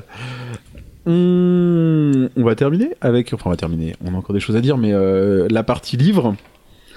Et puis là, bon, alors, entre le fantastique et la SF, euh, dans les livres, j'imagine que tout le monde a des choses à nous dire. Oui. Alors, qui n'a pas commencé une, une, euh, un univers encore? Julien? Si. Ah, t'as commencé films. les films. Ouais. Toi. Mais je peux commencer. Ah bah les- moi, ouais. Effectivement, c'est une bonne remarque. Allez hop. Eh bien, alors moi, je vais vous présenter quelque chose que, euh, que vous allez avoir du mal à trouver. Même toi, t'as du mal à trouver? Ouais. Je t'en souviens plus. Alors même moi, j'ai du mal à trouver. En plus, je voulais, Tu vous, l'as l'em- oublié. je voulais vous l'emmener ce soir et, euh, et je l'ai oublié. Euh, zéro pointé. Mais bon, c'est pas grave. Je vais, en parler, je vais en parler quand même. Donc, je vais vous parler d'un livre qui s'appelle Histoire anglo-saxonne de vampires. C'est bon, Julien. Là, je suis dans le. Euh, Je suis bon, là. Ouais. Et alors pourquoi euh, pourquoi j'ai choisi ce livre-là? Alors j'ai essayé de hop, comment bah, tout simplement parce que c'est un livre euh, que j'ai déniché, je me rappelle plus par quelles circonstances dans la bibliothèque de mon père quand j'étais ado. Et, euh, que, j'ai lu parce que j'ai lu parce que c'était une époque où je lisais euh, tout ce qui me passait sous la main. Sauf qu'en fait ça m'a euh, ça m'a initié à, l'univers des à l'univers des vampires. Et, et ça reste un peu mon, mon livre de référence comment, sur le vampirisme. Alors, qu'est-ce que c'est? C'est un recueil de nouvelles, sorti en 70. Moi aussi, je peux taper dans les trucs de vieux, tu vois. Euh, donc, je peux pas vous citer tous les auteurs là, parce qu'il doit y avoir une quinzaine de, nouvelles. Et donc, euh, c'est un monsieur qui s'appelle euh, Jean Marini, qui les a, qui les a sélectionnés, donc des histoires anglaises de vampires, et les a classées. Et il les a classés par quelque chose d'a- d'assez intéressant, c'est qu'il les a classés par type de vampirisme. C'est-à-dire que, voilà, si je vous parle vampire, vous êtes tous en train de vous imaginer un mec avec des grandes dents. Et euh, comment? Et en fait, non, bah, il a été plus loin que ça. Donc, euh, il les a, il les a, comment Il les a classés donc en vampires classiques. Euh, alors, j'essaie de pas me tromper dans le terme. En lami, qui sont les les vampires femmes en fait. En, va- en vampire, je sais plus comment les termes exactement. vampire euh, floral, donc les vampires herbes, les vampires psychiques. J'en oublie sûrement certains, mais donc voilà, on va avoir deux ou trois nouvelles par, par type de vampirisme. Euh, dans mon souvenir, voilà, il y en a une ou deux qui sont peut-être un peu en dessous des autres, mais, euh, mais j'avais vraiment, euh, vraiment aimé cet aspect. en fait, découverte, euh, ouverture sur d'autres formes de vampirisme que, euh, que ce qu'on peut voir justement tout le temps euh, surexploité, que peut-être peut-être Dracula ou autre, et même la séparation entre le vampire et la lamie, j'avais trouvé ça hyper intéressante. Et dans le lot, il y a quelques nouvelles qui sont des, des vraies pépites, quoi. Donc je pense que j'ai dû découvrir ce, bouquin, je devais vraiment être jeune ado, je sais que je l'ai beaucoup relu, on va dire, entre durant toute mon adolescence. Entre, entre ça et l'âge adulte, et c'est un bouquin que j'ai encore dans ma, bibliothèque, que j'ai certes euh, sûrement pas relu depuis une vingtaine d'années, mais que je conserve, euh, que je conserve euh, précieusement. Donc voilà. Coup de cœur d'il y a longtemps, coup de cœur parce que ça a été une initiation pour moi, et puis voilà, si un jour quelque part cet univers-là vous intéresse, même des gens qui peuvent être intéressés, voilà, par l'aspect purement vampire de la littérature, il y a peut-être des choses à découvrir là-dedans sur le, le vampire psychisme, psychique et, Et compagnie. Du coup, c'est une étude ou c'est des histoires C'est un recueil de nouvelles. D'accord. C'est un recueil de nouvelles classé par type de vampirisme. Ok. Euh, donc voilà. Ce que j'ai à en dire, euh, un, un ovni et pas, pas, pas quelque chose. Je suis, je suis pas sûr que c'est une diffusion incroyable quoi. Est-ce qu'il y a les genres de vampires qui brillent dans le- la lumière du jour? Tu iras le lire. je suis désolé, je, pareil, je l'ai pas relu avant de, le- avant de venir. C'était euh, coup de cœur d'adolescent. Faites pas les timides. Allez Guillaume. C'est parti. Euh, je vais vous parler du coup euh, d'un- d'une série de BD euh, qui est en lien avec, pour le coup, une série télé. Euh, pour rester dans le thème de spoilers. Donc je vais vous parler de Last Man, euh, qui est donc euh, une série qui actuellement regroupe une dizaine de tomes. Le dernier est sorti en août d'ailleurs, donc c'est une série qui est vraiment actuelle là. Et qui est une série qui est un petit peu le gros, enfin vraiment un gros kiff de pot pourri de références des années 80 dans tout ce qui va être animé, notamment japonais. Donc on va retrouver des influences de euh, euh, City Hunter, donc euh, Nicky Larson, euh, les Chevaliers du Zodiac, il y a un peu de l'Akira aussi à l'intérieur de tout ça. Hmm. Et donc c'est fait par euh, euh, deux personnages qui sont assez connus dans l'univers de la BD euh, et de l'animation. On va retrouver du coup euh, Bastien Vives, euh, qui est un des jeunes prodiges entre guillemets de la BD française actuelle, et puis euh, Balak qui a notamment été euh, à l'origine des Cassos pour ceux qui connaissent, euh, série euh, graveleuse, humoristique, acide sur euh, le, la, La vie banlieue. quotidienne de héros euh, de euh, alors oui il y avait ça euh, la banlieue mais aussi le côté euh, très personnage un peu de notre enfance type Astérix et tout ça et un peu finalement qu'est-ce qu'ils sont dans la vraie vie quoi. Ouais. à chaque fois c'est pas très c'est pas très c'est un peu sale. Donc du coup The Last Man ça enfin The Last Man parce que The Last Man c'est autre chose euh, à ne pas confondre effectivement. Euh, Last Man, c'est en gros l'histoire de Richard Aldana, qui est un mec un peu à la John, McClane, donc une sorte de gros dur, un peu qui euh, inconséquent entre guillemets, sans beaucoup d'attaches, qui euh, balance des punchlines comme ça, et puis euh, qui va se retrouver dans des des situations euh, diverses et variées. Avec euh, clairement en toile de fond euh, beaucoup de bastons et euh, un univers un peu mafieux. Et on va développer comme ça au fil de ces dix tomes tout un, un lore qui est assez original, fait de d'univers un peu fantastique, un petit peu aussi fantasy, euh, vraiment sans spoiler quoi. Euh, ça, part un peu dans tous les sens. C'est très riche, euh, très référencé, mais en même temps ils développent vraiment un vrai truc à eux dans la cohérence qui lie tous ces trucs là. Clairement, du coup, c'est un truc qui, moi, je trouve, est extrêmement jouissif à lire parce que euh, ça fait appel à beaucoup de choses qu'on connaît. Et puis euh, en plus euh, c'est vraiment très divertissant et il y a vraiment ce côté très dynamique dans l'histoire dans la manière dont avance tout ça. Et les personnages dont ils s'expriment la manière dont ils s'expriment pardon c'est assez vraiment vivant. Il y a une sorte de truc un peu oral dans l'écriture de Vives je trouve qu'on retrouve là et qu'on retrouve dans tous ses autres albums et euh, voilà, le, le petit clin d'œil, c'est que donc par rapport à la série qui aujourd'hui est disponible, qui était une coproduction France Télévisions, euh, qui aujourd'hui est euh, disponible sur Netflix, euh, ça va se passer après. Donc c'est-à-dire que vraiment la série est un préquel. Mais plus on avance dans les BD, et notamment le dernier tome qui est sorti euh, en août, là, plus on fait de pont entre la série et la BD. Donc du coup, euh, ça reste de plus en plus important d'avoir vu la série pour vraiment bien comprendre les BD quand même je trouve. Ce qui est peut-être un petit peu dommage mais euh, les deux se complètent assez bien et, euh, et donc voilà c'est quelque chose que je je, je recommande très fortement je crois que je lui ai mis carrément 10 parce que c'est vraiment un gros coup de cœur euh, de ces dernières années et puis euh, là on s'oriente petit à petit vers la fin euh, de la BD a priori il reste un tome ou deux au moins peut-être pour conclure l'arc scénaristique en cours peut-être qu'ils feront des suites encore mais en général, il y a euh, trois tomes pour euh, un arc scénaristique. Donc là, on est en cours de du troisième tome, euh, enfin de, de cet arc-là. Donc euh, il y a des chances que ça se termine bientôt. Tu lui as mis 10, effectivement. Ouais. Mm. Je, je vais été voir. Non, mais c'est vraiment, bi- enfin, c'est vraiment bien.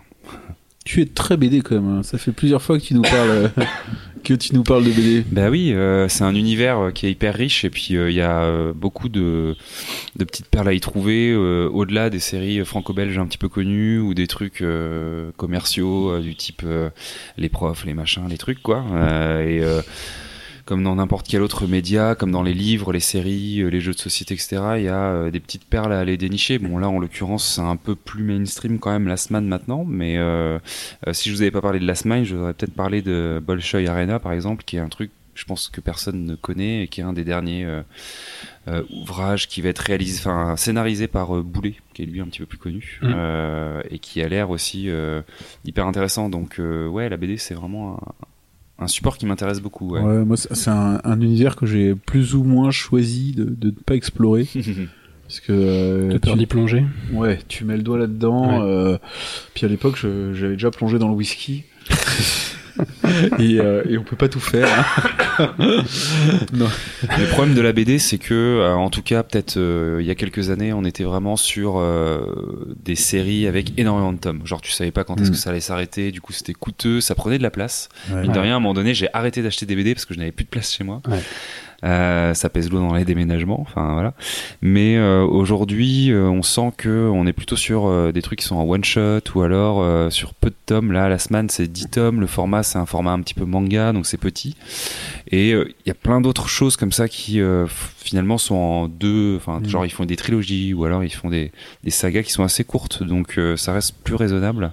Et tu sais que tu t'embarques pas dans un truc qui peut-être n'aura Mm. jamais de fin. à la Landfust où voilà, c'est décliné sur des dizaines et des dizaines de tomes. Suivant, allez-y. Allez, j'y vais. Personne se lance. Euh, on parlait de trucs fondateurs tout à l'heure. Moi, je vais parler d'un grand classique. C'est Les Robots de Isaac Asimov, euh, que tout le monde connaît plus ou moins. Euh, je vous fais un rappel des trois règles de la robotique. Allez, c'est parti. Avec plaisir. En fait, donc du coup, juste pour représenter, pour ceux qui connaissent pas, le livre Les robots de- de- d'Asimov, c'est un recueil de nouvelles. À l'origine, c'était des nouvelles qui paraissaient dans un, dans un, dans un magazine. Euh, et il y a eu donc un recueil qui s'appelle Les robots. Et le livre commence par les trois règles de la robotique qui sont un- la, la- la règle 1, un robot ne peut pas porter atteinte à un être humain ni en restant passif permettre qu'un être humain soit soumis au danger. La règle 2, un robot doit obéir aux ordres humains sauf conflit avec la règle 1. Et la règle 3, un robot doit protéger son existence sauf conflit avec la règle 1 ou la règle 2. Voilà, tout bêtement avec ces trois lois-là, on se dit que rien ne peut merder. Et le génie d'Asimov, c'est de faire des nouvelles euh, où ça merde, évidemment, mais où c'est pas c'est pas tiré par les cheveux quoi. C'est ça qui est génial chez Asimov. D'ailleurs, c'est comme ça dans tous ses bouquins, y compris dans Fondation, c'est que c'est que c'est jamais tiré par les cheveux et c'est que malgré le fait qu'on trouve ça presque impossible que ça merde avec des lois pareilles, il arrive toujours à trouver des situations où très logiquement et très simplement, ben ça merde et on est toujours ébouriffé par ce qu'il arrive à écrire et ce qu'il arrive à trouver comme histoire. Donc moi, Asimov, bah, je l'ai déjà dit dans d'autres podcasts, c'est un, c'est un de mes écrivains fétiches parce que je trouve le mec tout simplement absolument génial.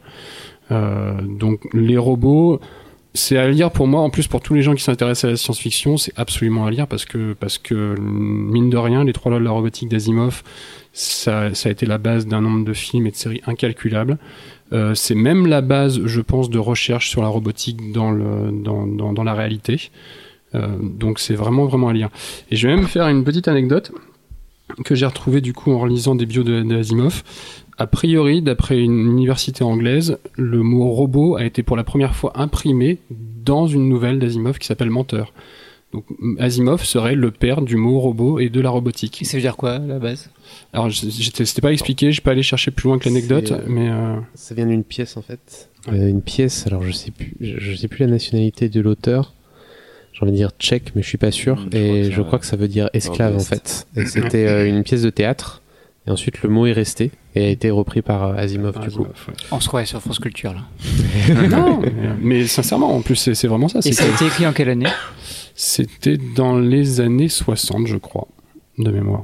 Les- ça apparaissait dans un magazine, dans un magazine américain. C'est ton époque pourtant, tu connais pas. Ah, non, non, non, je suis, je suis né un petit peu après. Mais alors, je l'ai lu aussi, euh, Les robots et Mhm. Fondation. Ouais. Et d'ailleurs, euh, tu disais pas au dernier podcast qu'ils allaient euh, le faire en série? Alors, les robots, non, mais Fondation, c'est Pedro qui en a parlé, et puis c'est... Est-ce que tu préfères euh, Fondation ou Les robots? C'est lié les différent, c'est différent dans l'histoire. Après, euh, moi, ce que je retrouve dans les deux bouquins, c'est l'intelligence d'Asimov, quoi. Parce que Fondation, c'est pareil. Fondation, dès le départ du bouquin, il te dit ce qui va se passer. Donc, t'es censé ne pas être surpris, et malgré ça, il arrive de toute façon à te surprendre. Et à chaque fois, c'est intelligent, à chaque fois, c'est bien trouvé, Mm. et à chaque fois, tu le vois pas venir. Donc, c'est c'est vraiment, c'est vraiment quelque chose qui est génial chez Asimov, c'est que c'est qu'il t'es t'es- t'es- t'es vraiment estomaqué par son intelligence, quoi. Mm. Et quel que soit le lecteur, moi j'ai des amis qui sont pas versés dans la, dans la, dans la littérature, qui lisent pas beaucoup, ce genre de choses, et à chaque fois qu'ils lisent un Asimov, ils sont, ils sont, ils sont soufflés par, par, par les histoires d'Asimov. quoi. Mm. Voilà. Donc en- entre autres, ouais, fondateur et intelligent. Donc c'est pour ça que pour moi c'est important de, de lire Asimov. ouais. Complètement. On ne peut pas être plus d'accord. Euh, ce qui est plutôt cool, c'est que ça fait euh, ça, Un parallèle ouais, ça fait un parallèle avec euh, le livre dont j'aimerais euh, parler. Parce que euh, tu parles d'Asimov, euh, qui est quand même un des grands noms de la science-fiction, Mhm. et euh, on aurait pu parler euh, de Philippe Cadic, mais Ouais. je crois qu'on l'a déjà fait. J'ai choisi de parler du cycle de, du non-A, de Van Vogt. Donc euh, pour moi, c'est les trois noms euh, les plus euh, essentiels dans la, la, la SF littéraire. Philippe Cadic, Asimov, Van Vogt. Alors, à vrai dire, je suis tombé, tombé dessus par hasard. Il y a, je crois, quelque chose comme 15 ans. Euh, Quelqu'un venait de déménager en bas de mon immeuble, avait abandonné un, un bouquin, euh, une, pile de bouquins, et j'ai trouvé comme ça euh, quelques bouquins SF, et je, je, je- je l'ai pris parce qu'il était là pour qu'on puisse le prendre. Et c'est comme ça que j'ai découvert. Et euh, j'avais déjà lu euh, Asimov euh, également. Alors, Mhm. Asimov, j'ai beaucoup aimé également, mais je trouve qu'il faut du temps pour aimer. C'est au démarrage, je, je- je trouve ça euh, toujours un petit peu lent et comme si euh, c'était écrit par un scientifique et non pas un écrivain. Alors ça peut être le cas pour Fondation, c'est pas le cas pour les robots vu que c'est des nouvelles dans les robots.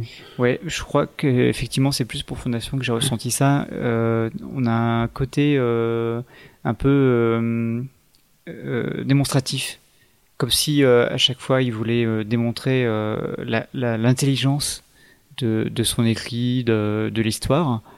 Et je trouve que parfois ça, ça enlève un petit peu de de sens, enfin pas de sens, mais de euh, rebondissement, de, de chaleur. euh, Enfin, tu vois ce que je veux dire? Ouais, ouais, ouais, ouais, mais je sais pas, j'ai pas ressenti ça moi dans Fondation. Après, Fondation prend son temps, c'est sûr, parce qu'à l'origine, c'est quand même, c'est quand même une série de cinq bouquins euh, assez, assez épais, donc euh, ça, prend un peu son temps. euh, ça prend un peu son temps, Fondation. Ça a été après étendu euh, à, à plus de bouquins, mais euh, je sais pas un truc que j'ai ressenti avec Asimov. C'est, pour moi, c'est quelqu'un qui va, pour, pour le- au contraire, plutôt, euh, plutôt euh, au point principal, parce que à l'origine, c'est pas, c'est pas un écrivain, Asimov. Euh, donc non, j'ai pas, j'ai pas. Je peux comprendre qu'on trouve, qu'on trouve cette idée-là, mais je l'ai pas ressenti. En tout cas, avec euh, Van Vogt, on est sur quelque chose qui, à mon avis, serait déjà beaucoup plus difficile à adapter euh, au cinéma ou en série. Mhm. Parce que là, on, on est sur... la, la différence avec Kadik aussi, c'est que c'est moins clair, c'est moins percutant, et, et en même temps, c'est moins fou. Mhm. Euh, lui, son parti pris, alors déjà, ça date des années 40, son parti pris, c'est de mélanger euh, la, la SF et la philosophie. Donc euh, ça peut être difficile à lire. Euh, déjà, le cycle du non-A, c'est un recueil de. En fait, ça recueille, ça, ça résume, ça, ça, ça, comment on appelle ça? Ça englobe trois Mhm. romans. Euh, et non-A, c'est pour euh, non ari- aristotélicien. Donc, euh, ça parle d'un monde euh, qui se base sur les théories d'Aristote. Et il va mettre ça en opposition avec d'autres théories. Et le personnage principal, dès le début de l'histoire, en fait, se rend compte que euh, il n'est pas qui il croyait être. Et euh, il doit participer à des jeux euh, pour gagner sa place euh, pour aller sur Vénus. Et ça, le fait de participer à des jeux organisés par des robots, euh, par des machines, par de- des, intelligences, des intelligences artificielles, ça fait un petit peu pen- penser à Hunger Games, Mm. Euh, mais c'est beaucoup plus vieux. Oui.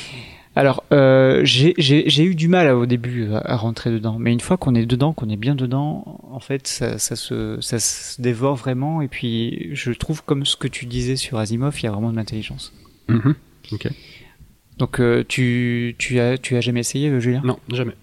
Et t'en as entendu parler? Euh, j'ai entendu, parler de, de, de l'auteur, mais euh, pas du cycle du A. Et nos amis de Spoilers? Moi, je connaissais, euh, j'avais lu un, un livre, je crois. Euh, alors, j'ai du mal à retrouver les Tu veux dire l'un des trois?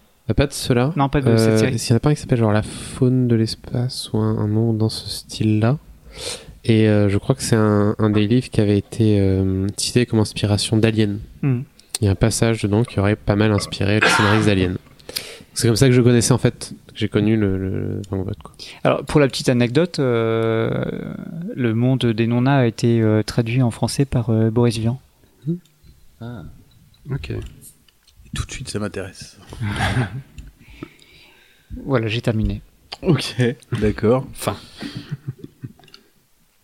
Euh, on a fait le tour dans les Non, non, Briac, non, non, hein. il en reste encore. Hum.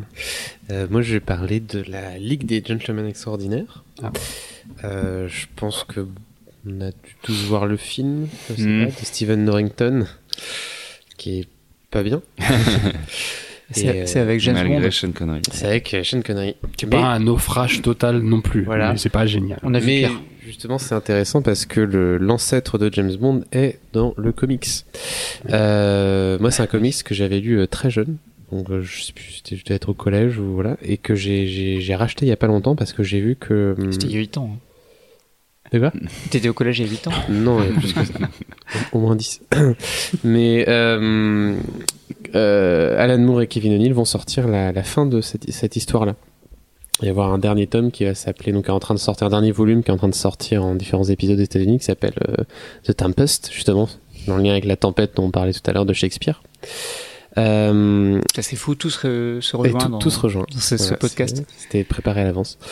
euh, et donc, bah, pour ceux qui ne savent pas, le projet Ligue des Changements Extraordinaires, c'est de faire se rejoindre euh, tous les univers fictionnels, tout cas dans les deux premiers volumes, euh, de l'ère victorienne, principalement. Et donc, on va avoir euh, une, une équipe qui est recrutée euh, par le gouvernement britannique, qui est constituée de Mina Murray, qui est la femme de Jonathan Harker dans Dracula, euh, Griffin, qui est l'homme invisible chez H.G. Wells, euh, le Dr. Jekyll et Mr. Hyde euh, de Mm. Stevenson, Quatermain, donc je oublié l'auteur, je crois que c'est Hagarn, l'auteur, le créateur d'Alan Quatermain.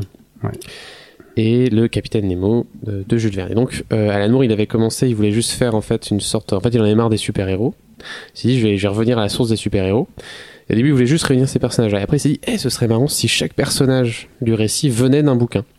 Et donc, en fait, c'est vraiment une. En fait, on voit la bibliothèque d'Alan Moore quand on lit La Ligue des Gentlemen Extraordinaires. Et il y a même un site par un mec qui s'appelle Jess Nevins qui est juste une annotation. Donc, tu peux voir, tu regardes, il a mis sur chaque case à, à quoi chaque dessin peut faire référence. On trouve tous les, tous les livres auxquels ça fait référence. Et on voit la culture d'Alan Moore. Et donc, ce qui très intéressant, c'est que les volumes sont très différents. Genre, les deux, les deux premiers sont lus dans un tome. C'est vraiment ces personnages-là. Ensuite, il y a un autre tome qui parle, mais qui est une espèce de dossier qui parle des autres ligues qu'il y a pu y avoir avant. Ensuite, il y en a un qui s'appelle Century qui va euh, se passer encore au 19e, dans les années 60 et en 2009. Et là, ça va prendre plein, plein, plein de personnages. Et euh, il va vraiment jouer avec la pop culture euh, du 20e siècle, jusqu'à avoir des choses comme par exemple suggérer que l'Antichrist est Harry Potter. Ce genre de détails assez intéressant. Ça me choque pas. D'accord. Ça me Voilà. choque pas. Et euh, c'est vraiment hyper jouissif, c'est super bien écrit, c'est très dynamique, c'est très drôle de trouver les références au fur et à mesure et les dessins, enfin, en tout cas moi je les trouve magnifiques. J'adore les dessins de Kevin O'Neill. Voilà, donc c'est une très bonne lecture que je vous conseille. Est-ce que c'est euh, steampunk? Est-ce que c'est steampunk? Euh... Dans le film, ça l'est un peu. Je sais pas si. c'est un bouquin. Bah, dans le, fait, hein, dans le film, bouquin, pas- euh, Londres est vraiment tr- genre très très impressionnante. C'est pas le Londres de l'époque. Enfin, tout est très grand, beaucoup de choses, mais euh, si on veut vraiment être très steampunk, ça m'a pas apparu comme un truc où vraiment la machine à vapeur c'est euh, surdéveloppé. C'est Hmm. pas. D'accord. Ok. Voilà. Hmm. On a fait le tour, je crois. On a fait le tour. Oui. Ok, d'accord. Euh, donc normalement, on a, on clôt le, le podcast par quelques quelques actualités qui filment. Je vais être euh, très bref. euh, très Y a bref. rien. Si si non non non il y a dans le, der- dans le dernier épisode on vous disait qu'il y avait une nouvelle version qu'elle arrivée avec plein de nouvelles choses. Euh, elle est arrivée donc euh, donc voilà retrouvez retrouvez ce qu'on avait dit la dernière fois euh, en ligne. Euh, donc c'est notamment des nouveaux espaces de discussion, euh, des listes qui vous permettent de retrouver un petit peu tous vos films, tout, euh, tout, tout ce que vous, tout ce sur quoi vous avez interagi dans le site, donc euh, plutôt des, des nouvelles fonctionnalités pour les utilisateurs. Euh, je refais pas, je refais pas liste ce soir, mais c'est pour vous dire que voilà, c'est en ligne, donc Kifim euh, a encore évolué depuis le dernier podcast, il évoluera encore d'ici le prochain, j'espère. Euh, je m'étale pas euh, davantage sur le sujet ce soir. Je vous invite à, à venir découvrir les nouveautés sur le site kifim.fr. Alors, je l'épelle parce qu'on m'a fait remarquer que donc K-I-F-I-M.fr. C'est le moment. Voilà, c'est le moment. Donc kifim sans elle. C'est qui filme sans elle. c'est ça. Kifim sans elle. Voilà.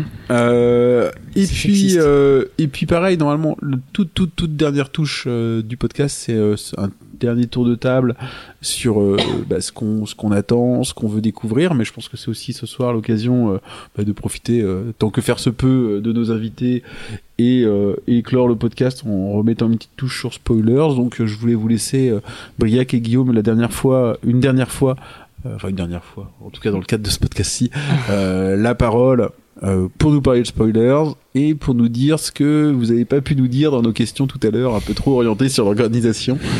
Alors, Guillaume, qu'est-ce qu'on a raté tout à l'heure et qu'est-ce qu'il faut euh, qu'on sache de spoilers? Euh, on peut effectivement euh, revenir un petit peu sur euh, la table ronde, notamment euh, qui aura lieu le mardi du coup 23 euh, à partir de euh, 20h30, euh, qui réunira euh, quelques créateurs de séries qu'on va projeter ensuite, euh, donc euh, Thomas Dessène et qui est donc réalisateur et créateur de Zone 42, et puis Sébastien Guiton qui est le producteur de Soupa Soupa. Et s'adjoindra à ces deux créateurs euh, un invité un petit peu euh, euh, critique, on va dire, et puis euh, spécialiste euh, de cet univers de la science-fiction, qui est le capitaine du Nexus 6, qui est une chronique YouTube où donc ce personnage du capitaine dans un univers un petit peu de fiction, euh, puisqu'il est euh, un petit peu à la Firefly euh, de, de Whedon, pour ceux qui connaissent, dans un univers un petit peu de pirate de l'espace, va chroniquer des films et des séries et des livres et des BD et tout ce qu'il aime dans la, la science-fiction principalement. euh, avec des euh, featuring avec d'autres euh, youtubeurs du type Dirty Biology par exemple, il y en a un qui l'a Ah, fait là-dessus sur le, le côté surpopulation. Euh, et donc du coup, euh, en fait, la table ronde, voilà, on va aborder tout un tas de sujets sur euh, la création de la série euh, SF et fantastique, notamment en France. Et c'est vrai que c'est un truc qu'on aimerait bien développer avec spoilers aussi, au-delà de voir des moments cool où on projette des choses et où on fait venir des intervenants pour des, des sujets un peu plus généraux, c'est donner la parole aux créateurs euh, de séries ou aux gens qui baignent dans la création de la fiction, euh, euh, de science-fiction et fantastique, en France ou en Europe et dans le monde peut-être un jour avec spoilers. Euh, parce que euh, c'est pas anodin de créer quelque chose dans ces univers-là. Euh, on pourrait penser que c'est une sorte de facilité, mais en général, quand on le fait, euh, on se rend compte que les créateurs le font parce que d'une, il y a une espèce de culture derrière, et puis il y a aussi une manière de vouloir faire passer des messages à travers le, le genre, parce que très clairement, je pense que n'importe quel créateur pourra dire que pour être euh, euh, connu, reconnu, euh, rentable, il faudra faudrait plutôt s'attaquer à des choses plutôt liées à la comédie de mœurs, soit des choses comme ça en France. Voilà, quand on voit des Mourier qui lui veut faire de la, de la SF avec Reboot et qui clairement a du mal à le faire, on peut se poser la question de euh, voilà, euh, c'est quoi l'idée derrière et euh, pourquoi se mettre soi-même des bâtons dans les roues? Donc il y a des vrais euh, propos par rapport à ça. Et puis euh, parce que euh, à notre humble niveau, on a aussi envie d'un peu faire la promotion euh, de ces gens-là et qui euh, encore une fois sont un petit peu invisibilisés et pourtant qui sont euh, euh, il y a beaucoup de gens en France en fait, Mm. beaucoup de créateurs qui euh, veulent euh, aller euh, dans cette euh, dans ce Mm. renouvellement, dans ce terreau-là euh, de la SF et du fantastique euh, en tant que vrai- création. C'est vrai qu'il y a beaucoup de créations. Je- pendant, pendant que t'en, pendant que t'en parlais, je pensais à un YouTuber qui a, qui a fait, qui a fait une mini-série qui aurait pu, qui aurait pu euh, passer dans Spoiler. C'est euh, Sense of Wonder. Je sais pas si vous connaissez. C'est un mec qui fait de la vulgarisation scientifique sur l'espace. Et euh, une de ses petites séries, je crois que c'est en trois épisodes, c'est le voyage vers Proxima B. Et euh, il le prend sous un angle de fiction. Donc ils ont recréé un studio qui, est censé être le poste de pilotage d'un vaisseau. Euh, ils ont fait ils ont fait de la 3D pour faire le vaisseau et c'est censé donner parler de toutes les techniques spatiales qui pourraient être utilisées pour voyager vers Proxima B qui est la galaxie la plus proche de notre galaxie. Et euh, ouais, c'est vrai qu'il y a chez, les youtubeurs il y a une vraie envie de, euh, d'abord de, parler des sujets qu'ils aiment mais en plus de faire de la fiction derrière et pas mal euh, sur la fiction sur, sur SF et, euh, et fantastique. Comme on le disait tout à l'heure, on, voit vachement en ce moment, alors en plus avec YouTube Premium, mais euh, l'évolution et l'apparition. euh, Enfin, il y a eu, on en a parlé, mais il y a eu la, l'évolution aussi de Bruce euh, Ben Amran. Ben Ben Amran et la- vers vers, RL3, euh, ouais, vers tout à fait. RL3. Avec euh, RL3, ouais. Donc euh, sur l'année, on a vu beaucoup de choses euh, naître dans le Carrément. dans la production de la de quali- séries francophones euh, fantastiques et science-fiction Et notamment. de la qualité qui augmente énormément quoi sur YouTube. J'ai Même des, je sais que tu l'aimes pas toi, mais ne serait-ce qu'Astronogeek, euh, qui- qui fait parler de lui un petit peu en ce moment comme YouTuber. Enfin, les mecs investissent dans des, dans des fonds verts, vraiment dans de la qualité, vraiment dans de la production. J'ai- pas de problème avec son contenu. j'ai problèmes Avec lui. le personnage. Et puis il y a vraiment peut-être aussi un côté culturel qu'on aura peut-être euh, à cœur d'aborder parce que euh, on en parlait tout à l'heure. Doctor Who c'est par exemple une série anglaise qui a 50 ans, euh, qui est euh, familiale en fait. Là-bas, euh, les épisodes de Noël notamment, c'est vraiment un vrai rendez-vous familial où tout le monde euh, voilà, se met autour de la télé pour regarder l'épisode. En France, en France pardon, on a euh, très peu d'exemples, voire pas de séries euh, assez fédératrices et anciennes dans ces univers-là. Sous, le soleil. Alors, je, je suis sûr que si on creuse dans Sous le Soleil et genre euh, le truc qui se passe à Marseille là, euh, euh, aidez-moi. plus belle la vie. Voilà, je suis sûr qu'à un moment donné ou un autre, il y a des trucs euh, de genre fantastiques. C'est un, Mais, vieux, c'est un euh, vieux non. truc en France, on Le- est assez frileux le sur les fait que des gens le regardent. Château Vallon. Ouais, on n'a pas une culture. euh, Non, non, enfin, je- si, on a une culture, mais on est mais clairement sur la télévision hertzienne on n'a pas une culture mainstream on est, sur on, est, le. on est ultra frileux, quoi. Quand tu sais pas pour rien, c'est pas pour rien qu'on est plusieurs autour de la table à s'être déjà dit que la BBC écrase toutes les chaînes du monde au niveau des productions de, de fiction, quoi. C'est qu'ils sont, les anglo-saxons sont beaucoup moins frileux que nous sur les, sur leurs productions qui passent à la télévision. quoi. Ok, ok. Euh... Briac, tu tu clôt le Euh, débat, tu nous, enfin tu clôt le débat. Tu clôt, tu Alors. comment je- Ça fait trois fois moi que j'utilise le terme clore. euh. Donne-nous envie de venir à Spoiler. Ouais, vas-y, fais-nous rêver. Euh, un dernier petit mot sur spoilers. Euh, ce que je voudrais surtout insister un sur quelque chose, c'est que il y a, est-ce qu'il y a un bar? Eh bien, euh, vous pouvez venir avec nous après, à la fin des séances, et on vous emmène au bar. Voilà, on vous paye un coup. Toutes les personnes qui écoutent ce podcast ont un verre. offert. Ça va au moins te coûter 10 euros.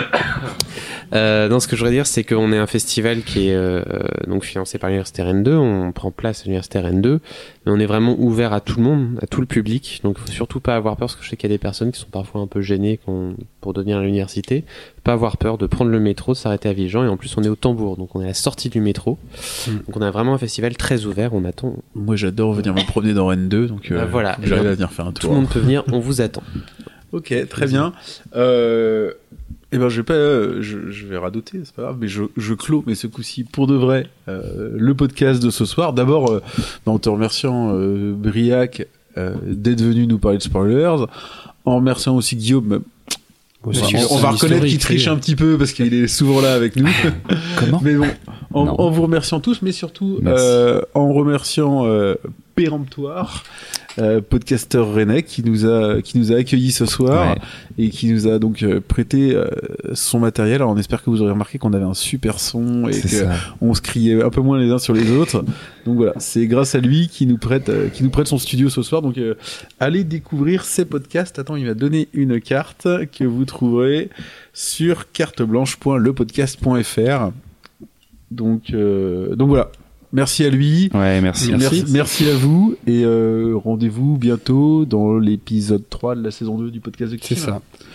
Pour le débrief de spoilers peut-être qui sait. Ouais, plaisir. Au revoir à tous, merci. Au revoir. Salut. Salut.